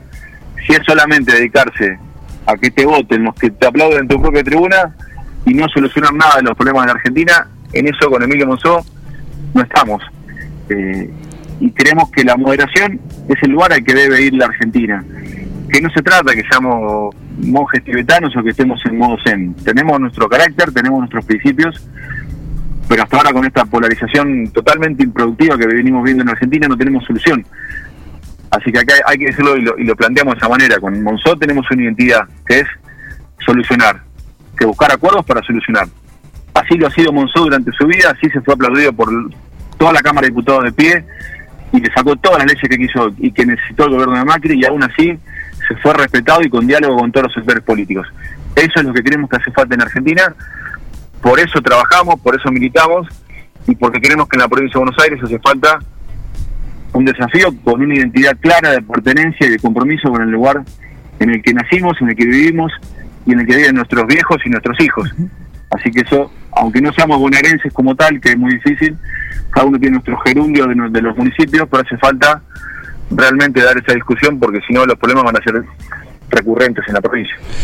Sebastián, eh, la verdad un gusto charlar con vos, escuchar por lo menos de, de un político estas cuestiones que creo que desde el punto de vista de alguien que está fuera de, de todo espacio político y, y del ciudadano, ¿no? Un poco de, de sentido común que a veces falta tanto, ¿no? En la discusión política, sobre todo a la hora de pelear eh, puestos, candidaturas, Sí, para lo que sea, ¿no? Totalmente, Juan. A veces uno ve, la, estando dentro de la política, en el caso mío siendo incluso diputado nacional, este, genera mucha impotencia ver que la agenda política es unos temas judiciales, que es este, la- la- las particularidades de, las tensiones, si, si los periodistas, si los medios, si los jueces, si, ver si los problemas de Argentina son otros, hay que afrontarlo con mucho más sentido común, con más humildad y con más sentido de solucionar los problemas, más que generar gente que te aplauda o que te ponga me gusta cuando uno le grita al otro. Hay que terminar con eso y hay que ir hacia un lugar de consenso, que es lo que hacemos cada uno nosotros en nuestra vida, pero que en la política no pasa. Sebastián, eh, un abrazo y, y gracias por esta entrevista acá en, con Un Plan Perfecto. ¿eh? Te mando un saludo. Gracias. Gracias a vos, Juan. Un abrazo. Un saludo. El diputado nacional Sebastián García de Luca del espacio de, de Emilio Monzó, charlando acá en Un Plan Perfecto. Como nos gusta acá, eh, charlar con distintos referentes de distintos pensamientos políticos a nivel local, a nivel provincial, nacional, ¿sí? Pero cómo se diferencia cuando alguien eh, habla casi con sentido común, ¿no? Porque recordamos que, y también un poco haciéndose cargo, ¿no? Eh, que no, es poco, no es poco. Eh, alguien que, pare la pelota, porque todos han tenido su oportunidad, todos tenemos los mismos problemas que hace 30 años, nadie los ha so- solucionado, del partido que sea, con todo lo que han prometido, estamos en el mismo lugar. ¿Sí? Eh, chocamos otra vez y una y otra vez con los mismos problemas, así que ninguno la pegó. ¿Mm? Es hora de que alguien vaya por el bronce y que ponga un poquito de sentido común. Ojalá sea esta la, oportunidad. ¿Quién será? Lo veremos, depende de nosotros también y tomarnos el ejercicio a la hora de, de- votar, de elegir, de elegir, no solo por, por un Twitter, no, no- no- solo por un, por un dicho, por algo levantado, eh, un poco más, hacer un poquito de memoria, quién es esta persona, de dónde viene, qué hizo antes, bueno, tuvo su oportunidad, listo, ya está, le damos otra, sí, ¿no? Bueno, pensar un poquito más, más que en el momento. Bueno, para eso nos gusta charlar con distintos eh, actores políticos. En este caso, en este caso con el diputado nacional Sebastián García de Luca, el ladero de Emilio Monzó. Eh, 1029. 1029. Vamos a la música y después vamos a hablar de huevos. ¿De qué? De huevos. Hablemos. De huevos, sí, así como te lo digo. ¿Mm? Ahora llega. Ah, disfrútenlo. Eric Clapton. Para Rubén Brasil. John Gale, también. Que les gusta tanto. Todo para ellos y para nosotros también.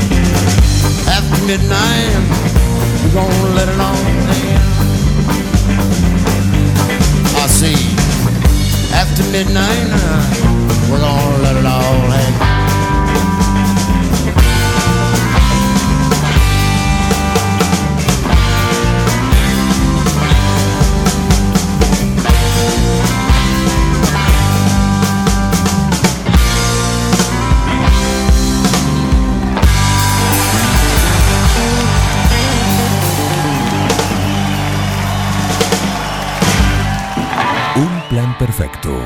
Escucha candombe, escucha reggaetón, yo toco rock and roll, papá. Esta es mi fucking casa. Una banda de radio. Esto es así, papá, bancátela.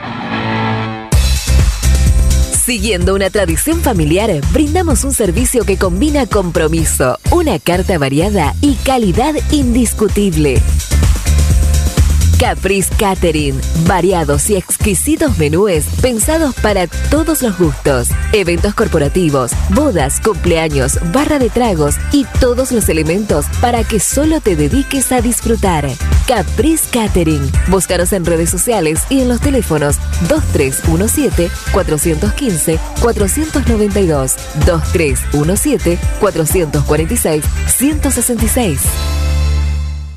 Somos Avalian. Estamos acá para darte una cobertura médica que te proteja en cada paso que das, para que puedas seguir haciendo eso que está en tu naturaleza. Mirar hacia adelante. Avalian. Cuidarte para lo que viene. En nuestra tierra existe un manantial donde el agua pura corre sin cesar para llevar hasta vos y tu familia todo el sabor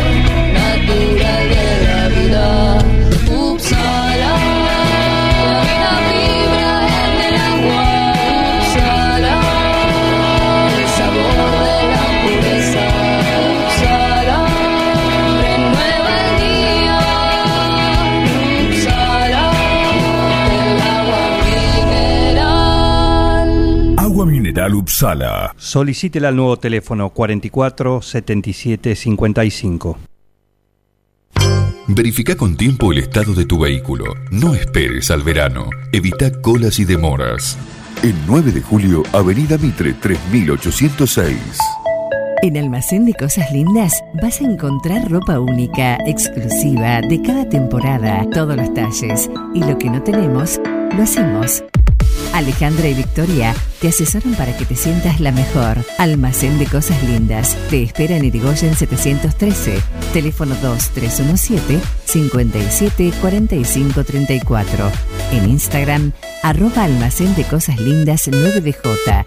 En Facebook, Almacén de Cosas. Almacén de Cosas Lindas. Ropa pensada para vos. En Bosqueto encontrás todo lo que alguna vez soñaste tener en tu living o en tu dormitorio. Diseño, calidad y los mejores precios de fábrica en muebles, somier, sillones, respaldos, almohadas y almohadones. Crea tu espacio único. Pasa por Bosqueto, La Rioja 1557. Seguinos en redes sociales y en nuestra tienda online www.bosqueto.com. Vení a Maferetti y encontrá más de lo que estás buscando. Variedad, calidad y servicio. En Maferetti tenemos los mejores precios del mercado. Todas las tarjetas de crédito en 6, 12 y 18 pagos. Date una vuelta por nuestro mega local de Avenida Mitre 1836 o visitanos en www.maferetti.com.ar. Maferetti, todo lo que necesitas y más. Ahora, en Heladería Seitú Avellaneda, además de contar con los tradicionales y más ricos helados, sumamos un kiosco para que puedas darte todos los gustos que quieras. Contamos con servicio de delivery para que no tengas que moverte de tu casa. Hacé tu pedido al 520920 por WhatsApp 2317 47 41 77 o por mensaje privado en nuestras redes sociales. Heladería Seitú Avellaneda en Facebook y en Instagram. Pasá por Avellaneda 1468 y conocenos. Seitú Avellaneda, heladería y kiosco. Abierto todos los días. La Cooperativa de Provisión de Servicios, otros servicios públicos y sociales, de vivienda y créditos de Dudignac Limitada. Es una empresa creada para brindarle a la comunidad los servicios esenciales para su desarrollo: electricidad, gas, sepelio, cloacas, agua e internet. Banda ancha con fibra óptica directamente a su hogar. En la localidad de Dudignac, 25 de mayo 153, teléfonos 02317 49 2038, 49 2040. Hay que separar lo reciclable. Nuestro planeta no es descartable. Poniendo en una bolsa latas, plástico y cartón, nuestra basura se achica un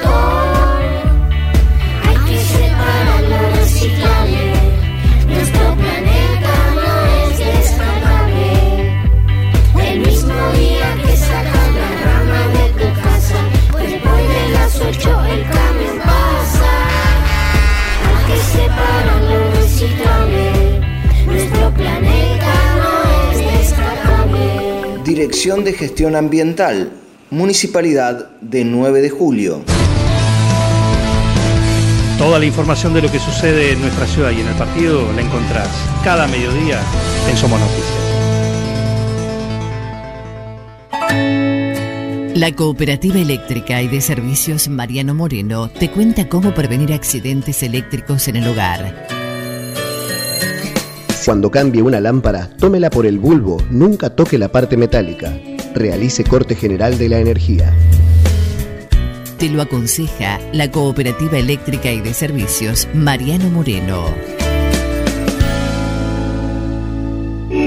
En Mascheroni Computación, encontrás el mejor servicio para trabajar desde tu casa de forma segura y sin interrupciones. Con Office 365, damos soluciones de nube privada y nube pública, seguridad y filtrado de contenidos a través de routers UTM. Somos especialistas en routing y switching y VPN con acceso para token de seguridad. Además, lo que necesites en software, hardware, periféricos y mobiliario para computación. Y somos representantes exclusivos de Tango, el sistema de gestión número uno. Pasa por nuestro local en Cardenal Pironio 1278 y seguinos en redes sociales. Mascheroni Computación, tu referente en tecnología. Carga todos los productos. Cliquea en el carrito para pagar. Podés registrarte y crear una cuenta. O comprar sin registrarte. Es simple. Elegí un método de pago. Indicanos en un comentario el día y turno de entrega. El turno puede ser mediodía o tarde para recibir tu compra. Listo, tu pedido va a tu casa. Mercadoyaonline.com. Podés realizar tu pedido por WhatsApp o por teléfono. Lo pedís y lo llevamos a tu casa. Mercado Ya. Un supermercado a un clic de tus manos. Sumate a esta banda de radio. No, not you. Not you. Dejen de reventar las la guindas, dejen de joder. Che, pero esto se va a la mierda. Yo creo que deberían abrazarse y hermanarse, muchachos. Un plan perfecto. Yo estoy emocionado. Súmate a esta banda de radio. Sumate a un plan perfecto.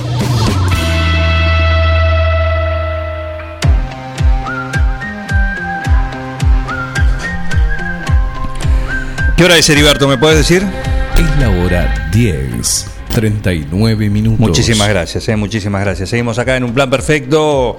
Gracias a los que están ahí del otro lado, a través del 106.9, también del www.forti40fm.com.ar. Si no, te podés bajar la aplicación del Play Store y ahí pesa absolutamente nada. La instalas en un periquete, así nomás. Y bueno, sale andando enseguida. Quiero saludar a Quiroga, que estamos ahí con nuestra embajada, 106.9, en Naón también, 106.9, y en Dudiñac también. ¿Cómo le va a Dudiñac? Que ahí estamos a través de FM Contacto 96.9. ¿eh? Qué rico. ¿Te gustan los huevos, vengo va? Según. ¿Según qué? Según si son frescos. Ah, estos son frescos. Ah, entonces sí. Sí. Buen día, Pedro Hernández. ¿Cómo andás? Hola Juan, ¿cómo andás? ¿Todo bien? Muy bien, muy bien. Pedro Hernández es el responsable de las plumas Huevos Pastoriles, que es un emprendimiento muy nuevo, ¿no? Sí, sí, tendrá dos meses ya, Ajá. dos meses y medio. Perfecto. ¿Y por qué? ¿Por qué te decidiste hacer esto? Y la verdad, yo, yo, yo estoy actualmente, sigo trabajando en una empresa de Capital Federal, pero bueno, con esto de la pandemia me vine a 9 de julio y me, me empezó a picar el bichito de empezar a hacer otra cosa. Y bueno, estaba la posibilidad de hacer algo en el campo que es de mi abuela. Y bueno, empezando a investigar, qué sé yo, di, di con esto, que son sistemas de, de gallinas eh, al aire libre, básicamente. Bien. ¿Con cuánto Eh, arrancaste y con cuántos sí. tenés hoy? ¿Cómo? ¿Cuál es el plantel hoy que de gallinas con las que contás? ¿Sí? ¿Con cuántas arrancaste? Sí, actualmente tenemos 1.100 gallinas. Eh, arrancamos con 450 y me asocié a Saúl Ambrosoni, mi socio, y sumamos 650 más. Eh, las manejamos con un carro con un carro móvil que es tipo, viste, las casillas rurales, Sí. pero adaptadas para estos sistemas, donde la gallina puede eh, ahí mismo duerme, pone sus huevos y como refugio. Pero básicamente eh, se le abre la puerta del carro a primera hora de la mañana, ni bien amanece para que aproveche la luz del día. Y la gallina se encuentra totalmente libre, donde puede, qué sé yo, correr, comer insectos, comer pasto. Toda alimentación natural. Exactamente. Sí suplementa con alimento balanceado porque necesita ciertos requerimientos eh, para complementar su dieta. Bien, bien. Perfecto, un montón. ¿Cómo? Imagino, ¿la recolección es de entre los dos? Sí, sí, nos vamos manejando, nos vamos turnando, sí. Sí, sí, es bastante trabajoso, pero bueno, eh, ya lo tenemos bastante automatizado. Ajá. Bueno, esto tiene que ver también, imagino que está la, la estructura después como, como emprendimiento. Esta es la parte productiva, ¿no? Pero después está eh, armado todo lo que es eh, la venta, lo que es eh, la logística para, para el empaque, para que le llegue a, a quien a quien lo pida. Eso también, ¿no? Sí, ni hablar, ni hablar. Eh, ahora nos estamos manejando, estamos haciendo envío a domicilio, que nos pueden mandar eh, vía WhatsApp o mismo en, en Instagram. Eh, después dejo los números si, si querés para que, que lo agenden, que me esté escuchando. Sí. Eh, pero y también pueden encontrar nuestros productos en varios puntos de venta, ya sean carnicería, despensas, verdulerías. Bien. Estamos hablando con Pedro Hernández, ¿sí? Eh, de la música ni hablar, ¿no? No, no, no, no. ya abandoné esa, esa parte. Ya lo dejaste. Perfecto. Sí, sí, sí, sí. Perfecto. Hay alguien que lo hace mejor. Vos te dedicás a los huevos. Exactamente, exactamente. Bien. Pedro, buen día. Miguel Bengoa, Tom, ¿cómo te va? ¿Qué haces, Miguel? ¿Cómo andás? ¿Cómo anda Pedro? ¿Cómo hacen para Bien, bien. juntarlo y convencer a la gallina que pongan todos los huevos juntos? Eh, mira, vos sabés que eh, la gallina eh, necesita cierta hora de luz por día para, para poner huevos. Como la, la luz solar o, o luz artificial le incentiva una tipo una glándula, una hipófisis que tiene atrás de la cabeza para que ponga huevos. Entonces, eh, eso hace que lo ponga durante el día. Vos cosechás, ponerle al mediodía y a la tarde, y ya a la noche no pones más huevos. No ponen más. Pero ¿cómo hacen para concentrarlos en un punto, digamos? ¿Tienen algún algún nido, algún lugar donde Sí. ponen? Sí, tenemos eh, los, los carros que comentaba. eh, atrás, en la parte de atrás, tienen unos nidos con recolección automática que tienen están eh, levemente inclinados para que el huevo caiga, la gallina no tenga acceso al huevo. Y, y, y de atrás le abrimos unas puertas y lo recolectamos por ahí. Así que es bastante automatizado y bastante cómodo, la verdad. Me imaginaba recorriendo todo el campo a ver dónde hay un nido de gallina. Claro. No, igualmente pasa, pasa, pasa. Pasa que Ah, encontrás de vez cuando alguno perdido por ahí. alguna díscola. Bien. ¿Te das cuenta de lo que estás hablando? Hace dos meses no tenía ni idea de gallina. En verdad, eh, esto esto lo empecé a investigar el año pasado. Ajá. Eh, lo estudié mucho y bueno, gracias a Dios hoy lo puedo llevar a cabo. Pero sí, el año pasado si me preguntaba cuántas patas tenía una gallina, te decía que cinco. Bien. No tenía ni idea. Vos las veías solamente en la fuente, la- las- los mulos. exacto, exacto. Perfecto. Eh, así que, ¿cuál es el, el promedio diario de recolección? Y hoy actualmente estamos eh, en un 50% de postura. Porque nosotros, muchos muchos sistemas le suplementan luz artificial, ¿viste? Claro. Eh, y nosotros al no al no brindarle luz artificial eh, la postura el porcentaje de postura baja entonces estamos en un 50% más o menos 18 mables por día Ajá. Perfecto. Hoy, en primavera van a ser no sé espero que aumenten un poquito Claro, pero por lo menos te les ayuda a mantener, a tener stock también. sí sí ni hablar ni hablar ni hablar Perfecto. Eh, estamos dialogando con Pedro Hernández. Las plumas, ¿sí? huevos pastoriles, así denominados, denominados. Pedro, decías que se consiguen en algunas carnicerías, almacenes. ¿Dónde lo podemos conseguir? y actualmente estamos en carnicería El Inmigrante ahí en Río Paraná Agustín Álvarez Eh, estamos en Cacinados del Naón, en San Martín creo que es entre Santiago del Estero y San Juan. Sí, sí. Eh, estamos en Tienda Natural, ahí en Cabalar y, y Mendoza. Eh, y después, como mi socio maneja otra otra cartera de clientes, no, no estoy muy muy al día con, con los que tenemos, pero estamos en varias verdulerías, estamos consigue. en cerdos, la, la carnicería también, Claro. y vamos sumando poco a poco. ¿Qué ventaja tiene el, el- el huevo? Decías que come bichitos, come pasto, la gallina. ¿Qué, qué calidad tiene este huevo? Y la verdad que, a diferencia de, de un huevo de gallina en jaula, por así decirlo, eh, tiene muchos beneficios, porque la gallina al, al no estar estresada, eh, al hacer lo que quiere, digamos, eh, se refleja directamente en, en, en la calidad del huevo. Tiene, es eh, como más nutritivo, tiene menor cantidad de grasa y es más viscoso. Vos te das cuenta que te lo rompes y te lo pones en la mano y, y es viscoso, ¿viste? No, no, no se rompe, es más rendidor y tiene una yema con un color más intenso. Me imaginaba así el color. El huevo de campo clásico. Claro, más intenso. Exactamente. Eh, acá tenemos a un oyente, a Fernando Sterlich. Pregunta. Quisiera saber si tienen incubadoras o las compran. No, nosotros la compramos recriadas, La gallina de cuatro meses, porque no teníamos eh, eh, no, eh, no teníamos eh, cómo, cómo dónde hacerlas crecer. La- o sea, la, la pollita bebé vos las, vos las comprás de bebé, digamos, Sí.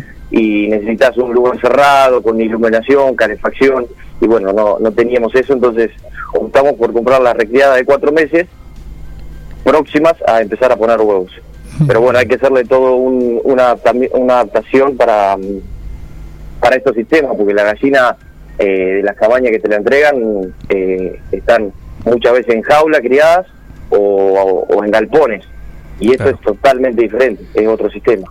Y dos cosas te pregunto. Por un lado, eh, ¿cada cuánto eh, van aumentando, van comprando lotes? ¿Sí? Eso por un lado.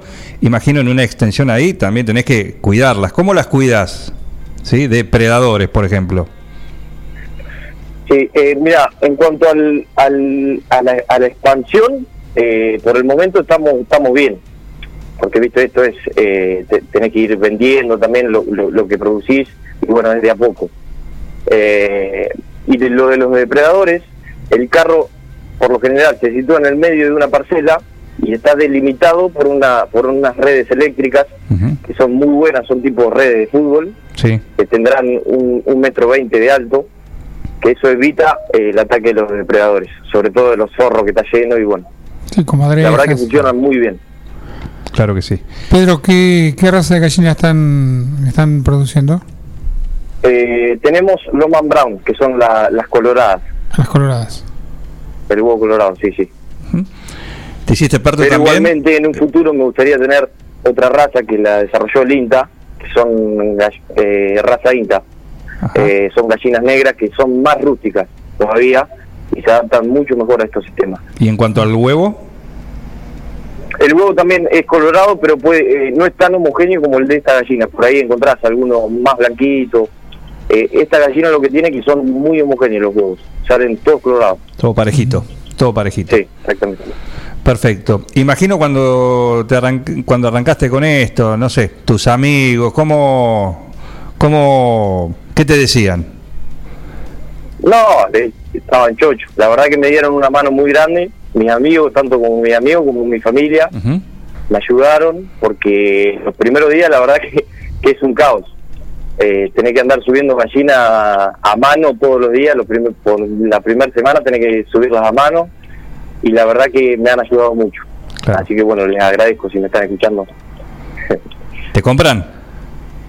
Sí, sí, me compran, me No les queda otra, claro. No les queda otra. Claro. La pregunta que obligada es: ¿de quién sos hincha? Sí, de Independiente. No. me quedó otra, Miguel. Yo me imaginaba que me ibas a decir, ahora era de Independiente antes, pero ahora me dice de hincha de River. Ah, no, no, no, no. No la casé, no la casé. No, no. No. Perfecto. Bueno, No, Pedro. Lamentablemente Independiente. Sí, sí. Bueno, eh, siguiendo las tradiciones. Exactamente. Exactamente. Claro, claro. Perfecto.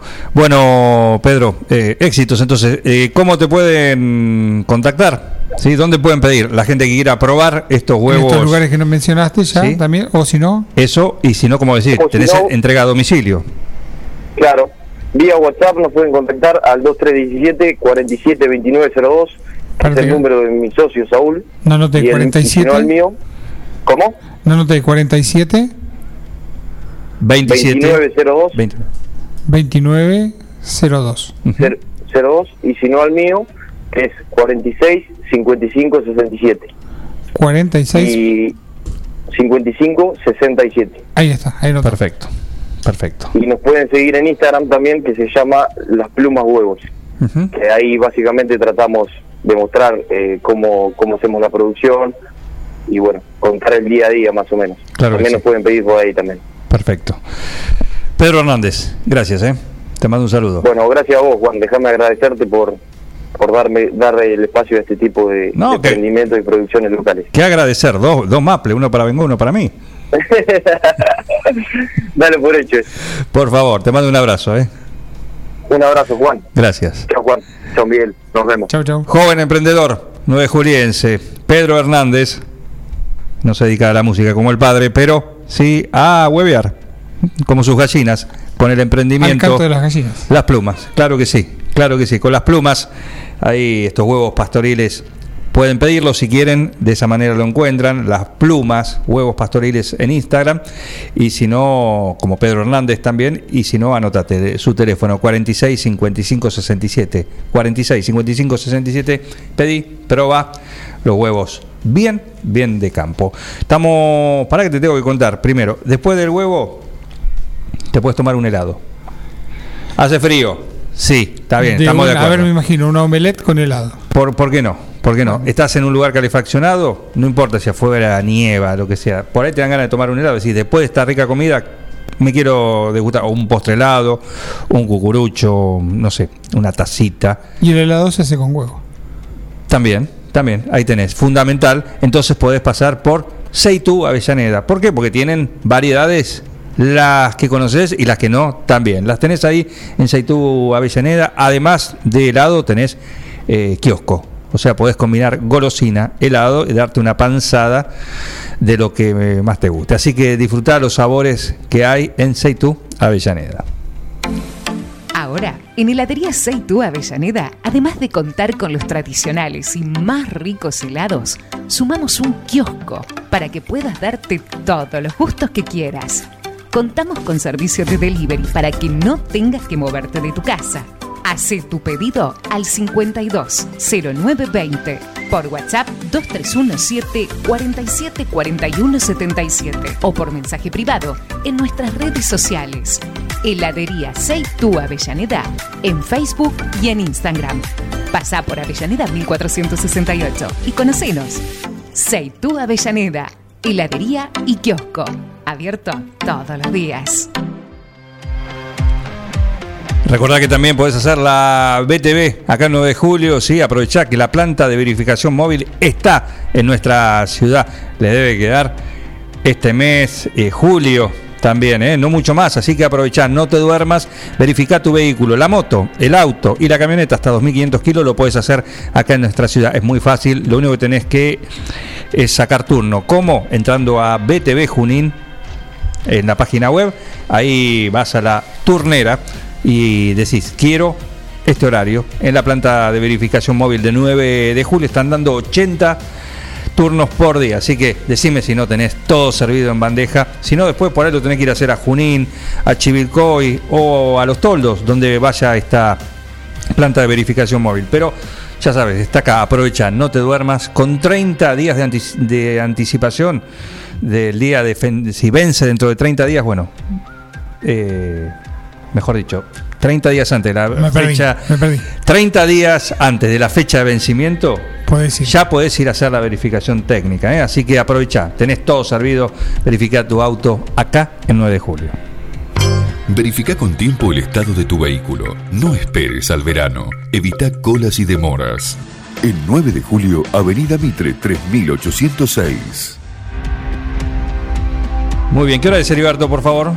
Es la hora 10, 57 minutos. La hora de escucharlo a él, a uno de nuestros dioses musicales acá, el señor Tom Petty, sentado a la derecha de la estrella más grande. Bueno, acá, suena en un plan perfecto.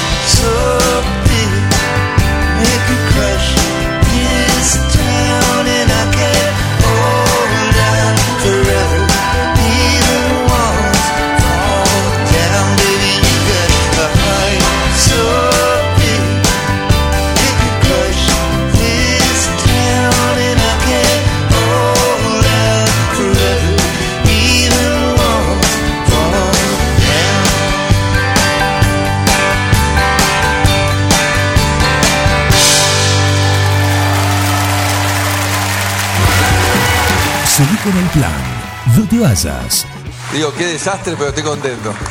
Un plan perfecto. ¡Mafiosos! Una banda de radio.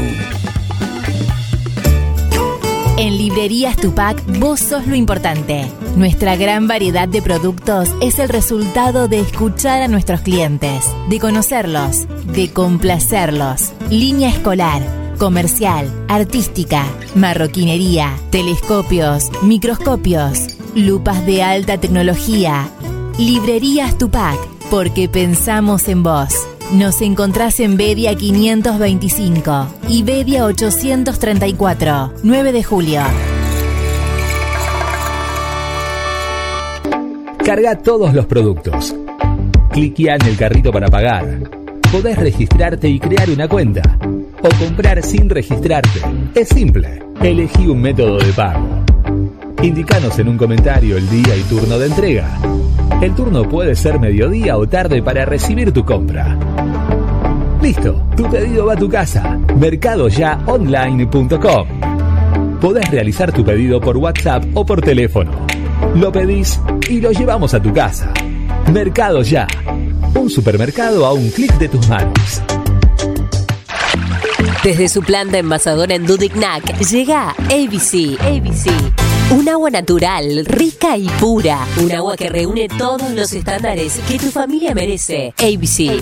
En botellón de 26 litros. Dispenser de mesa y dispenser frío-calor. Llámanos al 2317 492 244. WhatsApp 2317 469 643. O búscanos en nuestra cuenta de Facebook. ABC Aguas. ABC. ABC. Toma lo mejor de la naturaleza. Casillas Rurales Trigal, una empresa dedicada exclusivamente a la construcción de casillas rurales de alta gama y módulos habitacionales, apostando día a día por un sector exclusivo. Trigal Casillas, 9 de julio, Buenos Aires, Argentina. Ruta Nacional 5, kilómetro 262. Línea directa 2317 53 2502 o www.trigaycasillas.com.ar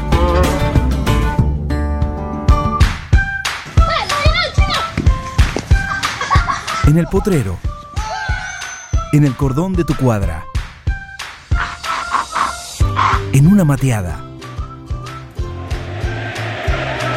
En la cancha. Y hoy más que nunca, en tu casa. Tosta Lindo, siempre con vos.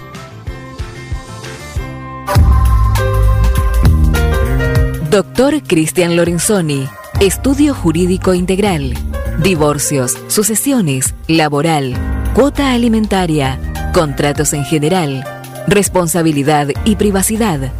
Doctor Cristian Lorenzoni, celular 2317 620 617. Mail cristianlorenzoni 758 arroba gmail.com. A ver, gordito, venga con mamuchi. Ay, te extraño un montón. Dale, vení. Tu novio está celoso porque le haces más mimos que a él. Lo que pasa es que tu gato no es un gato. Tu gato es familia. Por eso, aparte de mimos, dale nutrición premium. Infinity está hecho con los mejores ingredientes para que siempre lo veas vital, sin problemas urinarios y re lindo. Infinity, nutrición premium para tu mascota. Basta, amor, estoy con pelusa. Todo comenzó con una simple necesidad, a la que respondimos con mucha pasión, y nos llevó a crecer, a brindarnos cada día para darte siempre el agua más pura, para todos los momentos de tu vida, a llenar durante 30 años las expectativas de todos los nueve julienses. Agua Pava, 30 años llenos de calidad y pureza.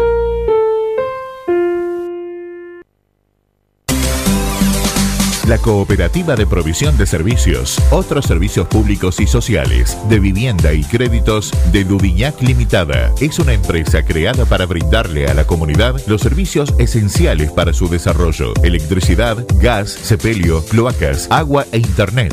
Banda ancha con fibra óptica directamente a su hogar. En la localidad de Dudignac, 25 de mayo 153, teléfonos 02317 49 2038 49 2040.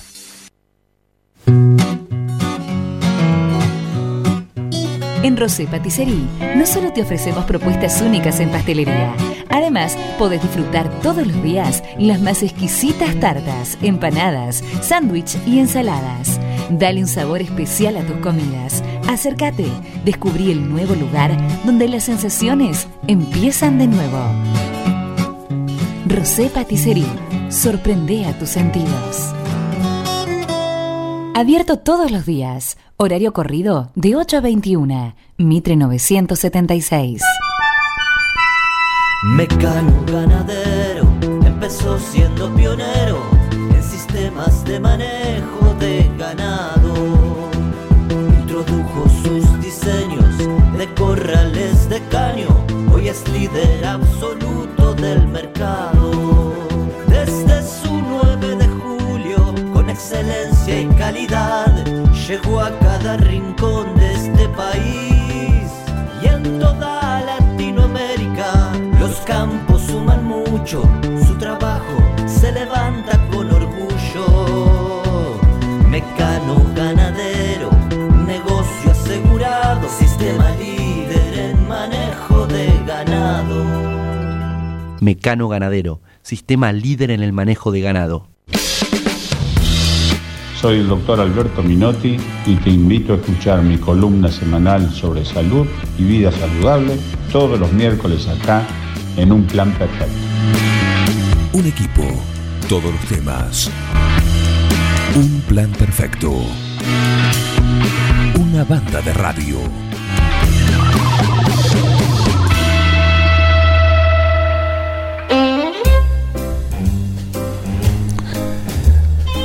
Y seguimos en modo culinario, hoy un programa muy culinario, así que eh, vamos de viaje con María Novelino. Buen día María, ¿cómo andas? Buen día, ¿cómo andan? Muy bien, muy bien. Bueno, Eh, hoy les vengo a contar que acá en Argentina tenemos las mejores personas del mundo, los- todos los climas, to- son, Por somos supuesto. capos totales en Sí. todo, Sí. pero es mentira. ¿Cómo? Ah, es mentira. antipatria. Tenemos una carencia muy grande en un área relacionado a lo culinario, pero enorme. ¿En cuál? El desayuno. Desayunamos mal, vamos a tener que decirlo. En general, eh, comer algo que tenga harina, algo dulce, un mate o un café y salir no es un desayuno. Sí. Eh, pero bueno, son tradiciones que han venido de otros lados. Así que hoy me puse a buscar, digo, ¿cómo desayunan en el mundo? A ver, me A interesa. ver, ¿cómo? eh, obviamente que me fui también por los desayunos más extraños, porque esas cosas a mí me llaman mucho la atención. Sí.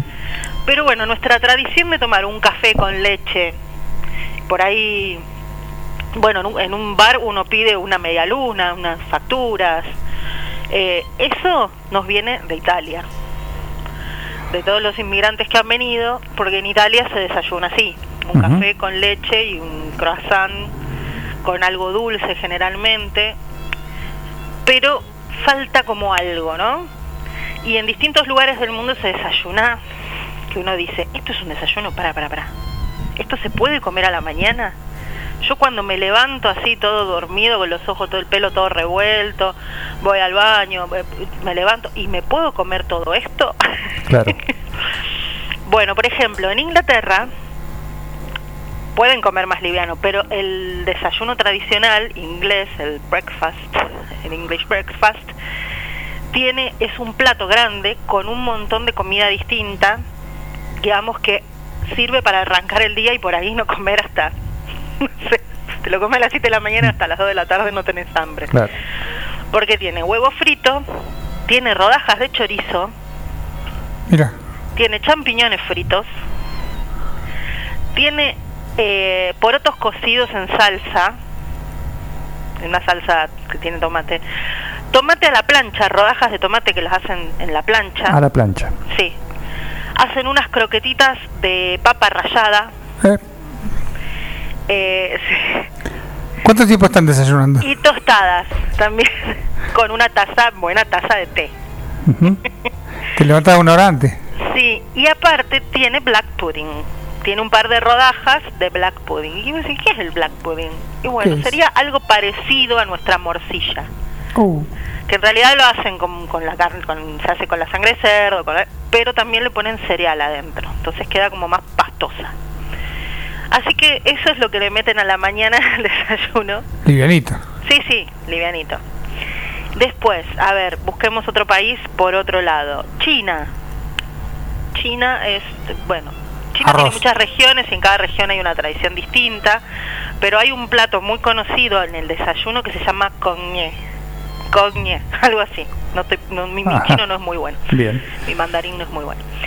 Es eh, ¿En un arroz eh, glutinoso muy cocido, como un puré que queda, que se lo condimenta, se hace como una papilla de arroz, ¿no? Se lo condimenta y se pone huevos milenarios para acompañar.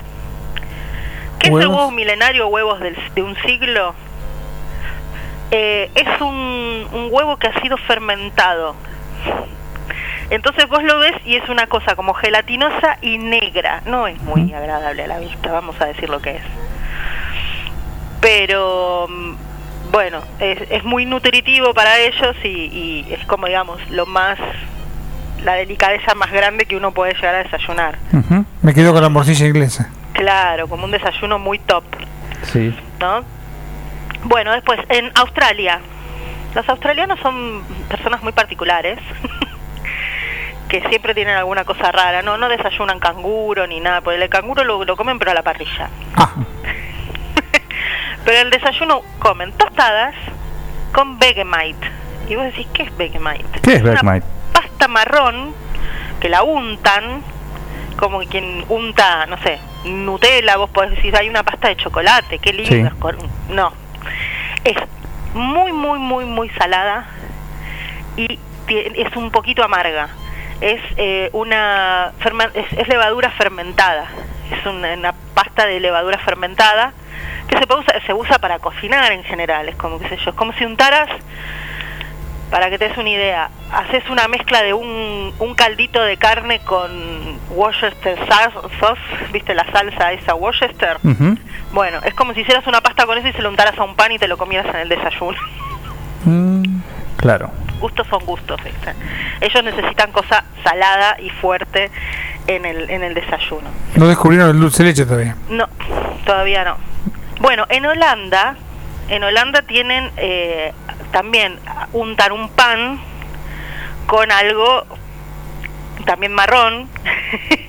en realidad lo que hacen es ponerle manteca y granas de chocolate. Las granitas que nosotros usamos para decorar las tortas, esas virutitas como piruletes de chocolate, eso va arriba del pan en el desayuno en Holanda. Eh, es más normal dentro de todo. parece más normal. Pero a mí me gustan los desayunos latinoamericanos. Porque si nos vamos a Colombia o a Venezuela o a Ecuador, en esos países tan bolivarianos tenemos un desayuno que para mí es maravilloso.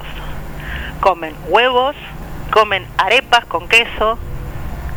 Arepas, no sé si saben, bueno, es como un pancito hecho con una harina que no es de trigo, es de maíz. Bien. Eh, comen también eh, al- eh, algunas verduras o frutas, todos mezclados. Entonces ahí estás cubriendo como varios varias cosas y también, ¿por qué no? Un poquito de arroz. Eh, tienen un poco de todo, es bastante completo. En otros países ya nos vamos a- a la- al sudeste asiático y ahí ya ahí tenemos que agarrarnos de algo porque es vertiginoso lo que comen. Por ejemplo, En Tailandia, sopa de pescado a la mañana en el desayuno Sí, sí. con picante Eh, y, y bueno, obviamente arroz. En estos lugares el arroz está presente absolutamente en todas las comidas, desde el desayuno hasta la cena.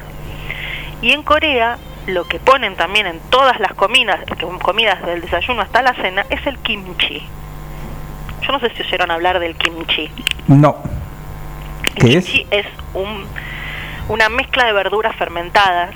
La base es el akusai, el, re- el repollo Ujú. medio alargado que uno encuentra a veces en las verdulerías, Sí. que se, se macera, se deja fermentar, se le mete un montón de otras verduras, se amasa para que se para que justamente larguen sus líquidos con la sal y tiene un gusto que nos recuerda un poco al chucrut Ajá. Pero más tomatoso. Eh, bueno, eso con arroz es un muy buen desayuno en Corea. Bueno. Yo con todo esto que decís, hay una complicación que Estás viene. agarrado a tu taza de café con leche. No, no, no, pero vos, ¿qué problema tienen si vos decís, deja querida, mañana voy al desayuno yo? Van a decir ¿Eh? que no estás desayunando. No, te, le- te- te- ¿a qué hora te tenés que levantar para hacer todo eso? No, hay cosas que ya las tienen listas. Claro. ¿Qué sé yo? El arroz, por ejemplo, en la mayoría de los países asiáticos, en todas las cocinas hay una olla con arroz. Claro. las ollas arroceras, que bueno, uno te- tiene arroz listo como siempre, digamos. Eh, y, y hay cosas que también uno las prepara, por ejemplo, el kimchi en Corea se hace una vez al año.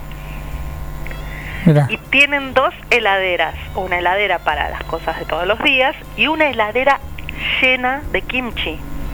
¿Aguanta tanto tiempo? Sí, porque es un fermento, es una conserva. Mira. Eh, igual lo guardan en heladera. Originalmente lo guardaban en unas eh, vasijas con doble capa para que que hacía una especie de heladera natural, Sí. pero tienen esa costumbre de tener una heladera. Vos imagínate la pensá en la heladera de tu casa y la abrís y adentro está toda llena de verduras fermentadas, tuppers. Eh, justamente lo que hacen es eso, preparan una o dos veces al año kimchi y lo usan todo el año. Sí. Eh, bueno, como les digo, hay costumbres y costumbres. Uno va a- al país que te puedas imaginar. Bueno, nuestros países vecinos del CICE y tan distintos no deben desayunar. Prueben un desayuno brasileño. Sí, tiene café, por supuesto. Sin el café, eh, ya el nombre desayuno en portugués se dice café da mañana, café Sí, de la mañana. pero también hay frutas, pero también hay, hay otras cosas que uno por ahí no está tan acostumbrado y deberíamos estar acostumbrándonos a desayunar un poco mejor. ¿Por qué digo esto? Porque justamente los ciclos que tiene nuestro cuerpo, por algo se llama desayuno en castellano, que la- la- está bien claro, es cortar con el ayuno. Estamos ocho horas, en el mejor de los casos, durmiendo, Sí. ayunando, y nuestro cuerpo necesita toda la energía para ponerle power a la mañana. Cuando no desayunamos bien, pasa algo que no lo, no lo notamos, si, si, si yo se los digo así nomás, no te das cuenta, pero si se ponen a, si se fijan bien, hay mucha gente que a la mañana está de muy mal humor. Y es porque no desayunó bien. Claro hay sí. ciertos nutrientes que, te, que, que, que hacen que uno tenga realmente no solamente pilas de energía física, sino de energía mental para enfrentar todo, la, todo el día. Así que la idea es justamente que el desayuno sea equilibrado, que tenga un poco de todo. Por ejemplo, en México, ¿oyeron hablar de los huevos rancheros? Eh, no, ahora. Huevos rancheros es una de las, digamos, una de las cosas más tradicionales que puedes hacer eh, para desayunar en México. ¿Viste cuando decís el, el un desayuno tradicional de un país? Bueno, obviamente que cada región tiene lo suyo. Nosotros también, acá nos desayunamos todos los días tostadas con mermelada en toda la Argentina Ajá. tenemos un montón de cosas distintas. Eh, y, y bueno, y los huevos rancheros tienen de todo. Tienen eh, huevos fritos con tortillas de maíz, con salsa de tomate, con chile, obviamente algún picante siempre tienen que poner. Un montón de otros vegetales y también le ponen frijolitos refritos, o sea, porotos. Con eso tienen muchísima energía para, para todo el día. Eh, no le digo que mañana ya empiecen a hacerse unos huevos fritos con salsa de desayuno, porque si uno quiere empezar a cambiar hábitos, lo bueno es ir cambiando a poquito. Pero bueno, eh, como desayunos raros, yo me quedo con los con el de con el de Japón. Perfecto. Y Japón es sopa de pollo con camarones, hongos y un pastelito de pescado al vapor. Salsa de soja, huevo batido y mm, y salía la vida. con cucharita. Claro. Así que a partir de mañana una sopita de dedalitos en el desayuno. A mí me pone de mal humor levantarme. Ni llego al desayuno. No. Dice Juan Facino. Desayuna mate, nada más. Sí, así que No, el mate no, hay que meterle algo, hay que meterle algo al estómago. claro que sí, claro que sí. Muy bien, Novelino, me dio hambre, ¿eh? me dio ganas. Bueno. Mirá que me, me gusta el desayuno, ¿eh? es algo, es... Eh, una vez una, una amiga me dijo que su trabajo soñado era viajar por el mundo para probar todos los desayunos y todos los postres. Digo, "Mm, no es malo, ¿eh? Bueno, me voy, me Para cierro nada. con esto. Sí. Vayamos a Alaska después, la próxima que desayunan salchichas de reno. Uy. ¡Apa! Papá Noel Sí. se quedó sin transporte. Más vale. Anda a bajar el gato del árbol. Bueno, nos vemos. Te mando un saludo. El viaje semanal por el mundo de los sabores con María Novelino. ¿eh? Un gusto tenerla literalmente a ella acá en un plan perfecto. 1121, 1121. Te voy a contar, ya que estamos con la parte culinaria, en el Cuoco, a ver la, la vianda para hoy, miércoles. ¿Qué podés degustar ahora al mediodía? 520-911, ahí lo tenés que llamar, el teléfono de emergencias gastronómicas. A ver, canelones en salsa rosa. No lo dudo. O pata muslo a la portuguesa con puré. Canelones. Me anoto con los canelones también. Dos canelones para acá. ¿Vos qué vas a pedir en el Cuoco? Estas viandas que tiene para hoy miércoles, que son livianas, saludables, nutritivas, te las llevan a tu casa. El envío es sin cargo y si no, pasás por Cavalari 1124. Y si no, llama al 520 911, el teléfono de emergencias gastronómicas. Mañana, mañana como cada jueves a las 10, la receta semanal del Cuoco, acá en un plan perfecto. Mientras disfrutá de los sabores del mundo en la tratoría, el restaurante y las delicatessen de su división pastelería que es Soleil, que está en Mendoza, casi esquina San Martín. Bueno, ahí tenés la división pastelería del Cuoco. Tratoría, restaurante, cafetería, delicatessen, ¿qué más querés? ¿Mm? Cavalari 1124, Il Cuoco, los sabores del mundo están ahí. Il Cuoco, Trattoria y Restaurante. Especialidad en gastronomía italiana. Pastas 100% caseras, cocina al hijo, platos típicos y postres artesanales. Il Cuoco, Trattoria y Restaurante. Cavalari 1124. Reservas al 520-911. Comidas para llevar. Il Cuoco, Trattoria y Restaurante.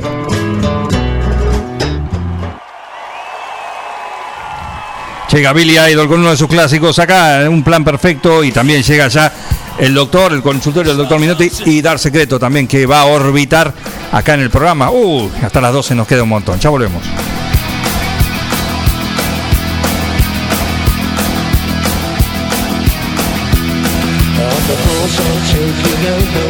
Down in London town's a go-go With the record selection and the mirror's reflection I'm a dancer in my myself When there's no one else beside In the crowd when rolling night. Yes, you wait so long for my love vibration And I'm dancing with myself oh, oh, Dancing with myself dancing with myself. If I had the chance to ask you to dance, and I'll be dancing with myself. Oh, oh, oh, oh. I looked all over the world, and every type of girl, but you empty eyes seem to pass me by. I'm dancing with myself. So sing another drink and it'll give you time to think. Cause if I had the chance, I'd ask you want to dance and I'm dancing with myself. Dancing with myself. Dancing with myself. If I had the chance, I'd ask you to dance and I'm dancing with myself. Oh, oh, oh. Oh, oh, oh, oh. Oh, oh, oh.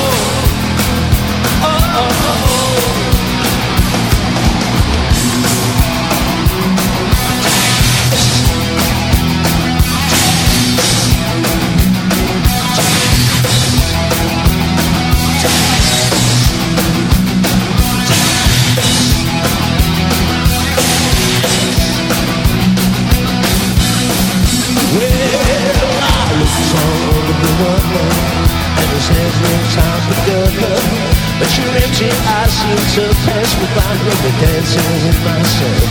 So let's take another drink, cause it'll give you time to think. Cause if I had the chance to ask you to dance, and I'll be dancing with myself. Oh, oh, oh, dancing with myself. Dancing myself. If I had the chance ask you to dance, if I had the chance ask you to dance, if I had the chance ask you to dance, yeah. Oh, oh, oh. Oh, oh, oh. Oh, oh, oh.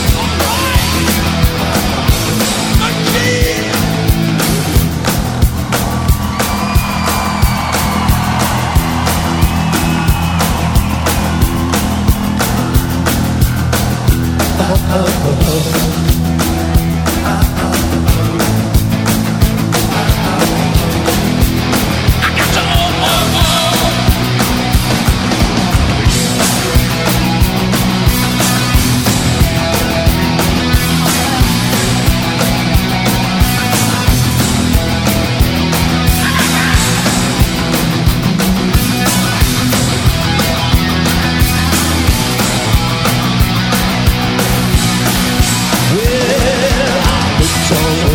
And his head's in tied together.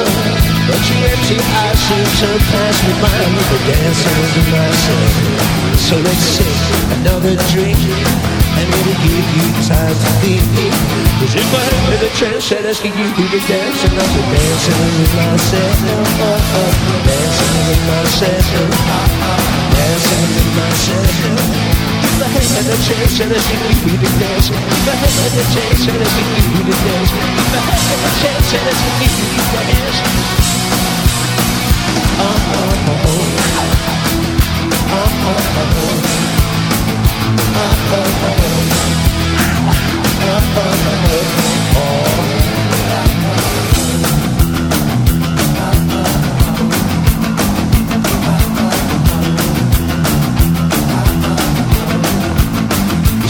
River's all wet.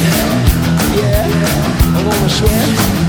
Yeah, I'm gonna sweat, sweat, sweat, sweat, sweat, sweat, sweat, sweat, sweat, sweat, sweat, sweat, sweat, sweat, sweat, sweat. Yes, with myself. You see, I'm dancing with myself, myself. I'm alright. Uh-huh. Dancing with myself.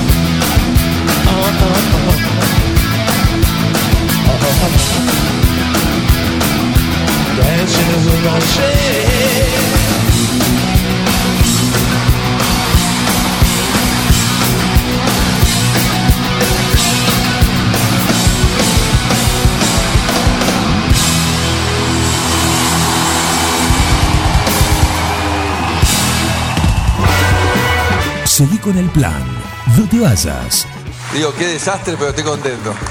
Un plan perfecto. ¡Mafiosos! Una banda de radio.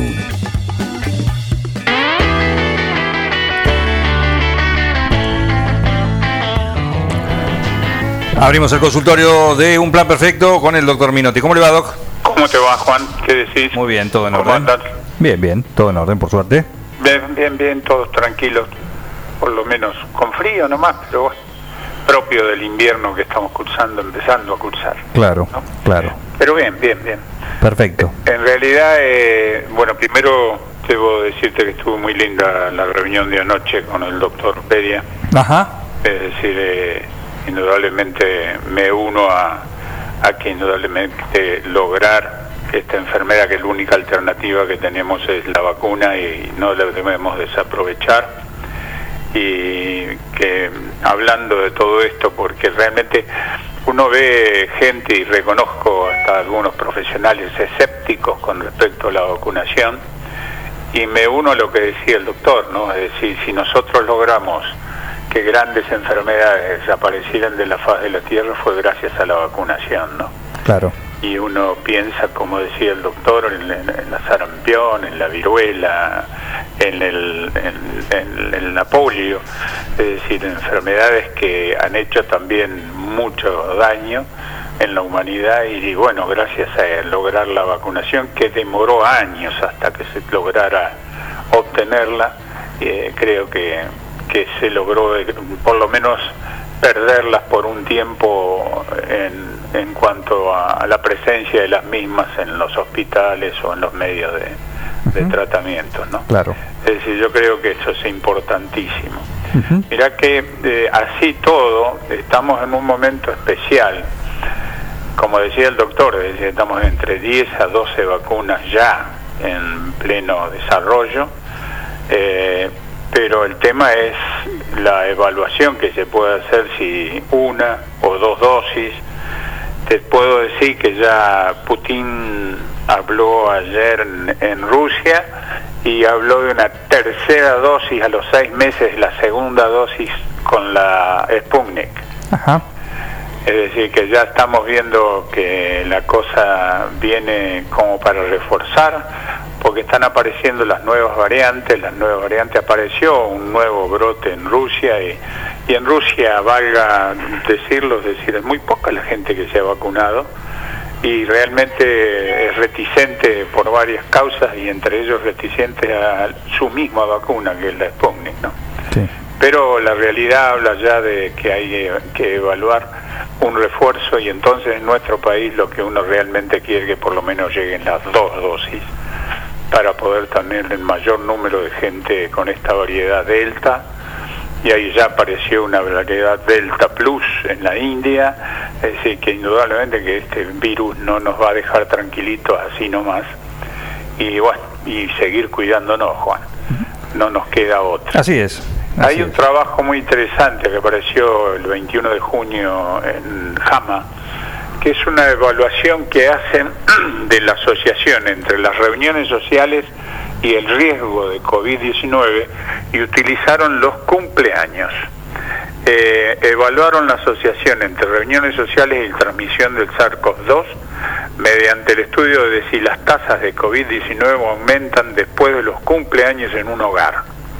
Este estudio, que es un estudio transversal, utilizó datos a nivel nacional desde el 1 de enero hasta el 8 de noviembre del 2020 de 2.900.000 hogares estadounidenses con el seguro privado para comparar las infecciones por COVID-19 entre hogares con y sin cumpleaños en, las dos semanas anteriores. Los cumpleaños que ocurren durante la pandemia del COVID-19 en curso ofrecen una oportunidad para, dicen ellos, para cuantificar empíricamente el potencial del papel de las pequeñas reuniones sociales en la propagación del COVID-19. La población del estudio incluyó 6 millones y medio de personas en 2 millones 900 mil hogares que desde el 8 de no- primero de enero hasta el 8 de noviembre del 2009 y fue un estudio similar en sexo y en edad. Eh, encontró que entre los hogares en el decil superior de prevalencia de COVID-19 del condado, aquellos con cumpleaños tenían 8.6 diagnósticos más por cada 10.000 personas en comparación con los hogares sin cumpleaños. Es decir, que hubo un aumento relativo del 31% de la prevalencia, un aumento en los diagnósticos del COVID-19 de 15.8 por 10.000 personas después del cumpleaños de un chico Ajá, mira. Y un aumento en los diagnósticos del COVID-19 de 5.8 por 10.000 entre los hogares con el cumpleaños de un adulto. Claro. Esta diferencia es interesante. Esto significa que los eventos que conducen a reuniones sociales pequeñas e informales, como los cumpleaños, y en particular los cumpleaños de los niños, son una fuente potencialmente importante en la transmisión del SARS-CoV-2. Se anexó, se anexó eh, dos semanas después de los cumpleaños, ahí encontraron estos datos. Esto es interesantísimo, porque generalmente uno, viste, dice, "Eh, se reunieron los amigos con un cumpleaños, y casualmente uno se olvida que también los padres lo primero que no quieren perder es la oportunidad de organizar un cumpleaños con sus hijos, ¿no? Sí. Y allí está el mayor punto del contagio. Me pareció un dato muy, muy relevante, Por supuesto. por eso te lo traía hoy acá. Por supuesto, pues lo que se marca, por lo menos, a nivel Claro. local y en general, en general también, ¿no? ¿Cómo, ¿Dónde están los puntos, los focos de Los contagio? puntos ¿no? flojos, digamos, ¿no? Que uno mide, viste, es mm, querer saber dónde estamos, viste, verdaderamente. Y después eh, hay otro dato que también es interesante, que el 19% de, la- de- de los diagnosticados positivos en el país son asintomáticos. Claro. Es decir, la y, y aparecen con síntomas a la consulta médica que les demuestran después por hacerse un test de, anti- de antígeno que tenían anticuerpos contra este contra este virus, es decir, que pasaron la, enf- la enfermedad y ni se dieron cuenta. Y llegan generalmente, dicen que el, acá el doctor Martín Hoffman, que es un médico infectólogo del Hospital Rivadavia, dice de cinco síntomas que pueden indicar que alguien tuvo COVID. Dificultad para respirar, dolor o sensación de presión torácica persistente, dificultad para estar despierto, dolor abdominal y palidez. Estos son los puntos aunque la- indudablemente pueden ser síntomas que pueden indicar que alguien tuvo COVID. Es decir, eh, y hasta ahí a- a- está también la respuesta que está ocurriendo el post-COVID, ¿no? Vos sabés que yo el otro día casualmente en una familia me comentaba que un muchacho joven que le tocó tener este COVID, eh, el problema fue que más allá de que ahora está en su domicilio, pero está asistido con oxígeno, el tema es que eh, quedó muy, pero muy sensible en función de lo visto dentro de la terapia intensiva. Sí. Ese es un problemón también porque dice que lo que vio lo impactó muchísimo y además vio el tremendo des- eh, trabajo que tienen que hacer los médicos y enfermeras en esos lugares y rescató eso como un valor que no se olvide nadie de todo esto que están peleando detrás de la trinchera. ¿no? Sin duda, sin duda. Es decir, que esto indudablemente no es una cosa que uno... Por eso eh, me uno, como lo dijo el doctor, a que tomen la vacuna. Hay que hacer eso, vacúnense, No le escapen, porque es la única que vamos a tener como mayor arma para prevenirnos y para prevenir la difusión de la enfermedad hacia adelante. Perfecto, Doc. Gracias Excelente. por todo. ¿Eh? Hasta ¿Eh? la semana próxima con este consultorio. Muy bien, un ¿Sí? abrazo para ustedes. Un saludo. El doctor Alberto Minotti, como cada miércoles acá en el consultorio del, del programa. Y me voy a Quiroga, me voy a Quiroga porque lo tenemos al oráculo, a Popi. ¿Mm? A Popi Gómez. ¿Cómo andas, Popi? Hola Juancito, ¿cómo andás? Buenos días para vos, para Miguel. Y bueno, un saludo grande para toda la audiencia de Un Plan Perfecto, ahí el 9 de julio y bueno, en todas las localidades ade- aledañas donde pueden escuchar este, la radio y aquellos que están fuera también por la app. Este, también un saludo grande para la gente de Solano que está escuchando en este momento, así que seguramente le mandamos un saludo al gran amigo Raúl Rey. De Solano. Que está escuchando la radio. Sí, mira vos, mira vos, perfecto. Muy- sí, sí. Eh, Oyente de la ventana también. También, también, Raúl obviamente. arranca Muy bien. Ah, bueno. Muy bien. Un saludo Ah, también. Miguelito tiene todo, toda la información, ¿vio? Sí, sí, siempre, siempre se comunica Raúl. Escúchame, no dejas de sorprenderme. ¿Le parece? Sí, no dejas de sorprenderme, Yo, Popi. yo le, yo le mandé le mandé el otro día, después que, bueno, obviamente, el acierto del oráculo, lo debe tener usted en mano ahí, pero este, vamos a recordarle a, a la audiencia los números que habíamos dado, ¿qué le parece? Eh, sí, por favor, por favor, porque la verdad, yo me remito, ¿eh? Yo me remito a esto. Yo me remito a, la- a lo que digo. ¿Cuáles han sido? Recordamos. Bueno, habíamos dado el 59, Sí. el 62, Sí. eh, el 21. El y, 24, bueno, como- el 20 el 24 como 24 opción. El 21 como opción. Claro, el 21 como opción y el 24 habíamos dado. Exactamente. Este, eh, bueno, 62 y el 21 salió dos veces. Sí. Eh, en la nocturna y después el otro día en la... mm, El lunes salió en Santa Fe en la nocturna. Correcto. Sí, y después salió en la matutina En la matutina del día martes. de Santa El Fe. también. 62, sal- claro, salió en, en Entre Ríos. En la matutina de Entre Este, Ríos, sí. Correcto. Y el 59 eh, salió en la eh, nocturna, el día martes, si no me equivoco. Sí, exactamente. No, perdón, del día lunes. No, lunes o martes. No, no, martes, martes, martes. El martes, el martes, el martes. ¿Eh? Correcto. Perfecto. Este, en la vespertina, en la vespertina, perdón. Qué lujo. Dije nocturna yo en la vespertina. Ujú. Este, y bueno, nos queda el 24, pero el 24 no hay que descartarlo ¿eh? para los días que quedan, porque es un número muy importante. Recordamos que el oráculo que Este- dijiste era para lunes, martes y miércoles. Hoy todavía tienen chances. Sí, obviamente, obviamente.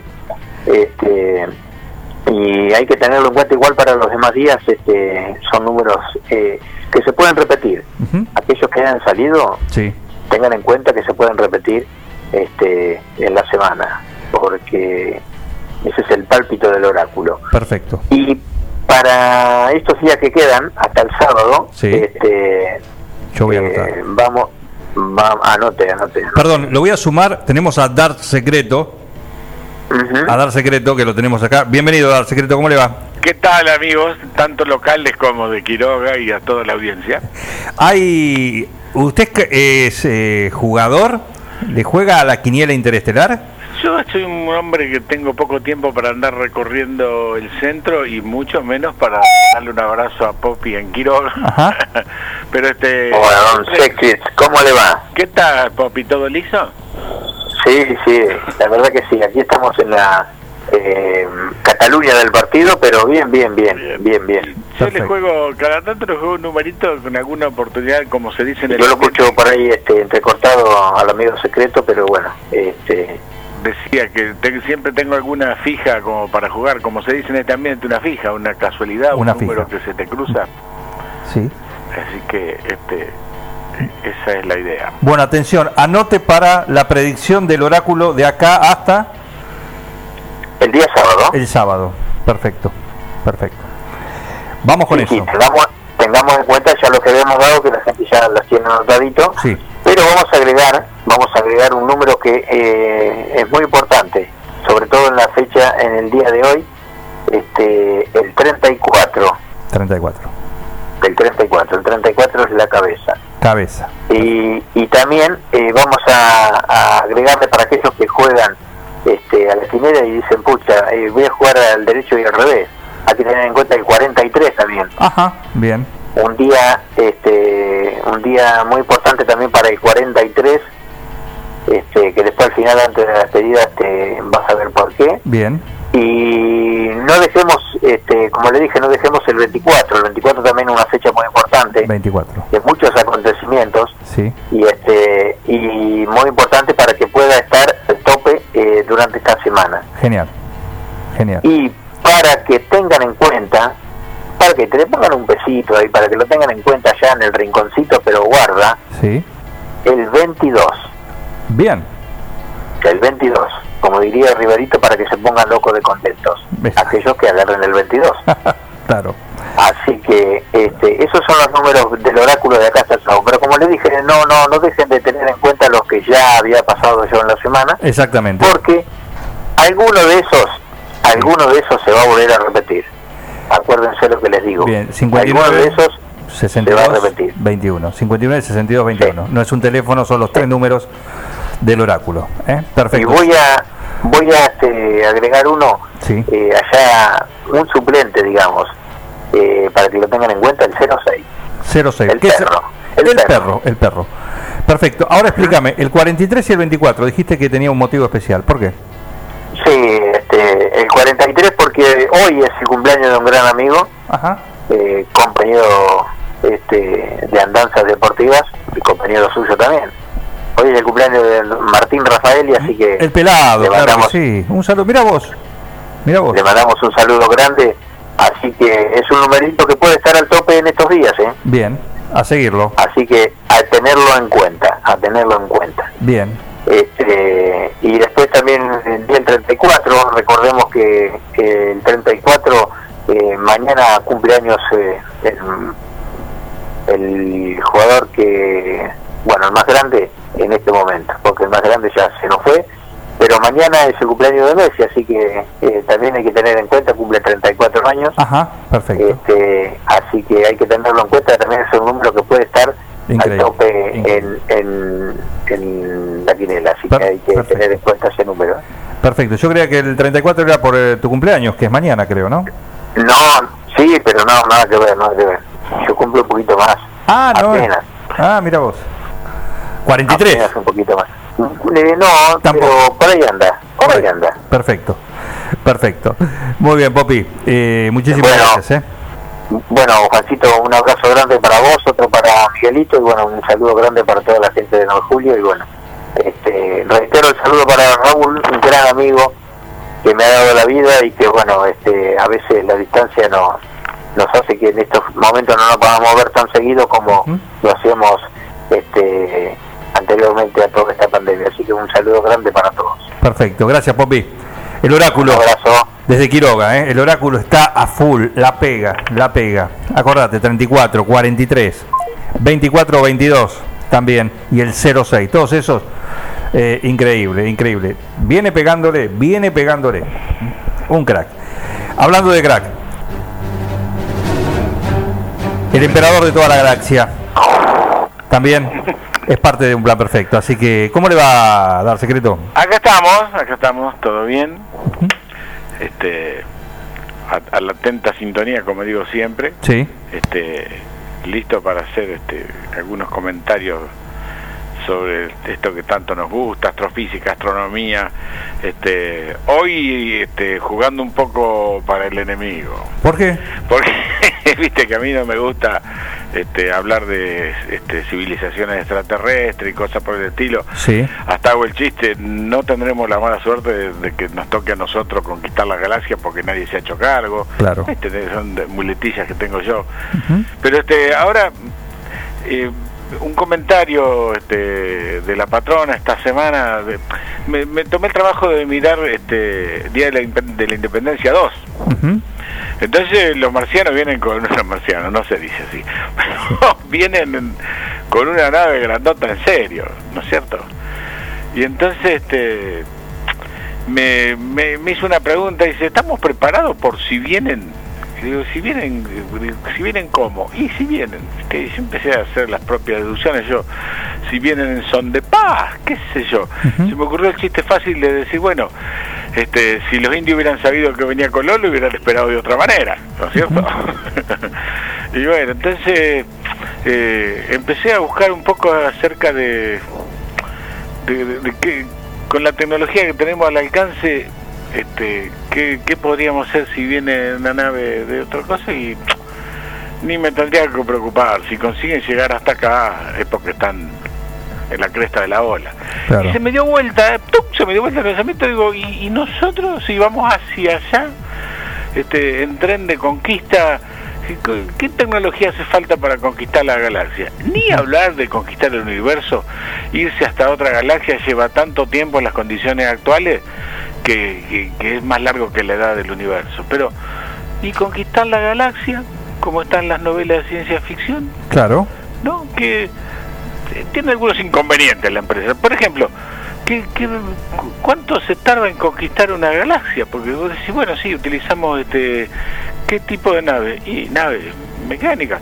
Dejemos de lado otro día, otro día hablamos de dejarle, este, dejar a cargo de los robots la idea de conquistar la galaxia. Esto lo vemos en otro capítulo, pero Esto hoy- es un- un- ¿cómo? en cuero y a pelo. Exactamente, exactamente. Con la tecnología actual y que alguna fantasía más que podamos tener. Este, las naves que tenemos nosotros vi- viajan, ojo, con la tecnología del año 70 que todavía no ha sido superada este, en cuanto a velocidad final, este, a unos 10 kilómetros por segundo. A 10 kilómetros por segundo No, no. lleva, lleva mucho tiempo. Si vos tenés que hacer viajes, por ejemplo, de 10 años luz, este, que es una pavada comparado con el tamaño de la, de la galaxia. Este, bueno, pero este, suponete un, un- viaje tarda, qué sé yo, ponele que un viaje te tarda 100.000 años.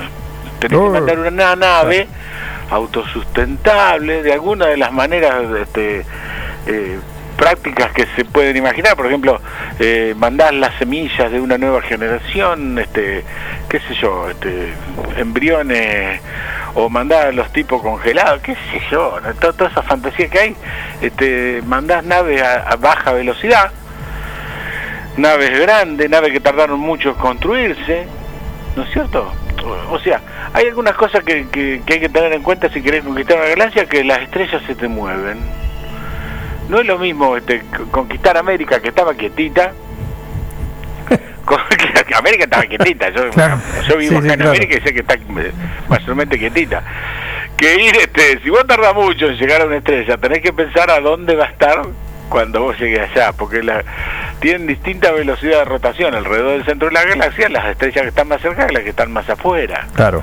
Entonces, un intento tuyo de colonizar hacia adentro, porque estamos del lado de afuera, eh, con- de conquistar hacia adentro es bueno, pensar de que el segundo salto va a ser desde un lugar que no era al que vos querías llegar y a un lugar que en serio esta vez no sabes a dónde va a estar. Te tenés que fijar de vuelta cuando estés allá.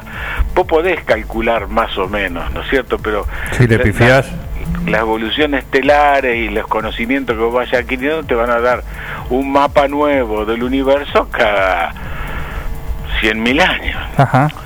Este, porque suponete que para conquistar todo dando saltos, como este, este, estamos diciendo, de prepararte bien y todo, este, tranquilamente podés tardar mil millones de años en, en- en llegar al centro de la galaxia habiendo conquistado, qué sé yo, un, un puñado grandote, grandote de estrellas. O sea, habiendo conquistado en serio la galaxia, cuando vos te vas arrimando al centro, te vas arrimando al centro, cada vez las estrellas se te mueven más rápido, pero cada vez tenés más surtido al alcance. Estamos hablando de una escala temporal, ¿viste lo que te dije recién? Mil millones de años. Sí, sí, una barbaridad. Sí, pero como la galaxia tiene 10 mil millones de años, todo lo que tenés que hacer es dedicarte, porque Claro. va a durar mucho más. ¿Está? Pero digo, este, este cálculo en serio, esto que estoy hablando es un cálculo en serio que, que, que se ha hecho, este, sí, se tarda mucho, pero bueno, sí, este, y se pierde la conexión con el original, con el, qué sé yo, de, la misma manera que nosotros no sabemos exactamente de dónde viene el ser humano, de dónde el- el primer, este, el, el primer representante de nuestra especie, de dónde salió, tenemos una vaga noción de África, una vaga noción, pero este, se va a perder. Decir, ¿dónde era, de dónde viene el género humano? Este, nos van a pasar cosas raras, como por ejemplo, este, eh, a medida que los conquistadores iban este, descubriendo, suponete, Nueva Zelanda, había humanos hace rato ahí, se encontraban con gente que había evolucionado de otra manera. Y bueno, nos va a pasar a nosotros, suponete, habiendo pasado 500.000 años, Sí. que cuando estemos conquistando las estrellas de más al centro de la galaxia, vayamos para un lugar que hay gente. Claro. y lo de hay Qué gente. sorpresa. Sí, lo de hay gente es en broma, es en broma porque eh, eh, la evolución va a ir haciendo cosas tan raras que este, en cuanto a avance tecnológico y todo, cuando vos este, estás separado por tanta distancia, desarrollás tecnología que re- resulta este, nueva, distinta, eh, otra manera de encarar las cosas, eh, pa- para el que te viene a visitar después de haber estado aislado tanto tiempo. Hay cosas, hay cosas que son normales en cuanto a tecnología, como por ejemplo la radio. Nosotros estamos saliendo al aire desde una antena y esto es un invento que a la que todas las civilizaciones van a van a llegar. Y bueno, cuando una civilización esté, esté muy desconectada de su civilización mamá, va a hacer avances en cuanto a comunicaciones que por ahí pueden sorprender o tomar caminos distintos a los de la civilización que, que se encargó de crear ese, es- ese puesto nuevo, digamos. Así que bueno, la escala, la escala es recontra grande, la escala es recontra grande. Este, tardar, este, qué sé yo, como Es un decía, montón, mil, claro. mil millones de años para conquistar una galaxia que se que va rotando, imagínate un remolino. Tratar de saltar, vos empe- empezás a revolver el café con crema y tratar de saltar de un globito de crema al otro globito de crema sin tener en cuenta que está girando los del centro más rápido y los, los de afuera más lento, suicida, te cae el café. Sí, claro. Sí. Así que bueno, eh, en cuanto a preparación, ¿cuánto tardas en preparar una cosa bien hecha, bien hecha, eh, para ir de una estrella a otra? Eh, hablando en serio, no estamos hablando nada de ciencia. No, no, no, no, no. Estamos hablando en serio. ¿Cuánto tardás? Y este, suponete que tardás, podés tardar locuras como 100.000 años en preparar todo. Y esto se encuentra con un problema, parece mucho 100.000 años, pero en la escala cósmica no, no, no es. Y bueno, a ver, cerramos Sí. acá. Están llamando. No, no, te están llamando a vos. Claro, ya está. Una civilización ali- alienígena. Una civilización alienígena, no, pero este, lo que yo estaba comentando acerca de la escala de tiempo, porque hay que tener en cuenta lo que le pasa a las civilizaciones. Claro. Este, van perdiendo, suponete, el objetivo, cambiando de objetivo, este, qué sé yo, ahora estamos con la locura nosotros de que queremos conquistar Marte. Nos vamos, nos vamos a pegar tantos palos conquistando Marte, pero bueno, este, es como decir, bueno, vamos a organizar un viaje desde el Porsche de casa hasta la alfombrita de, de la entrada, ¿viste? No tiene nada que ver, no tiene nada que ver con lo que significa hacer un viaje interestelar y, y- y- toda esta cosa, pero bueno. el- Tenemos, discúlpeme, pero tenemos tenemos oyentes que se comunican, ¿sí?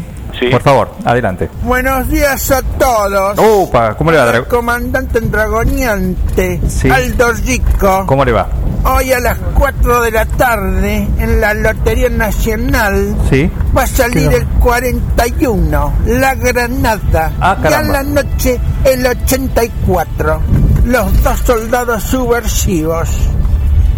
Gracias, un buen pálpito también. ¿Qué más nos dice? A ver. Pero me extraña, Lassi, secreto. Con mi nave la estratosfera hubiéramos conquistado no solo la galaxia, hubiéramos conquistado Disney, Marte y Júpiter. No me dieron caso. Yo hice hasta la peste en Anillaco y hubiéramos conquistado con mi nave la estratosfera. Pero me extraña, don Lassi. Este, este Carlos suena distinto a lo. A lo- Esas naves espaciales van a salir de la atmósfera, se van a re- remontar a la estratosfera y desde ahí elegir el lugar a donde quieran ir. De tal forma Qué que en una hora y media podemos estar desde Argentina, en Japón, en Corea o en cualquier parte del mundo. No me dejes sorprenderme. Y acá hay uno nos manda, mandamos un K y cagamos el universo. Así directamente, así se ha picado. qué, feo. Qué feo, ¿no? Pero Gracias, bueno, Carlos, también, ¿eh? Eh, Escuchá, escuchá.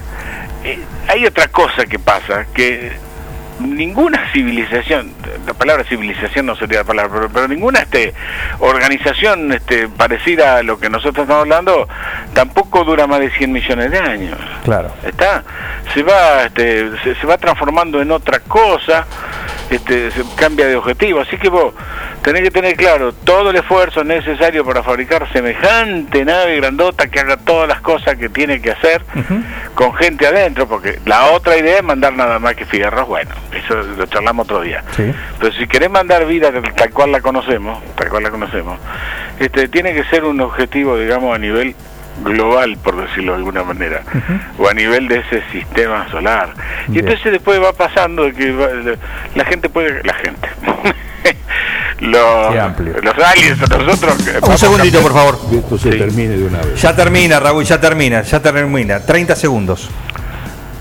Bueno, No- no se- no se echa eh, Raúl. La reflexión final de que, es de que el esfuerzo vale la pena y a lo mejor puede haber valido la pena para otros, este, para otras civilizaciones y entonces, este, mm, la escala es tan grande, es tan grande que, este, no sé, eh, comparado con leer el diario de hoy a la mañana, Es una pavada, claro. es una pavada. claro. Así que bueno, Muy bien, secreto. Muchísimas gracias, ¿eh? nada, como siempre un gustazo. Por favor, el gustazo es todo nuestro, ¿eh? Gracias. Bueno. Y el gusto también es nuestro de tenerlos ahí del otro lado y de habernos dejado acompañarlos una mañana más. Mañana a las 9 estaremos de vuelta acá. Como cada día, después de los Graciolo, en esto. ¿Qué se llama? Un plan perfecto. Una banda de radio. Felicitaciones a todo el equipo por el trabajo. Gracias.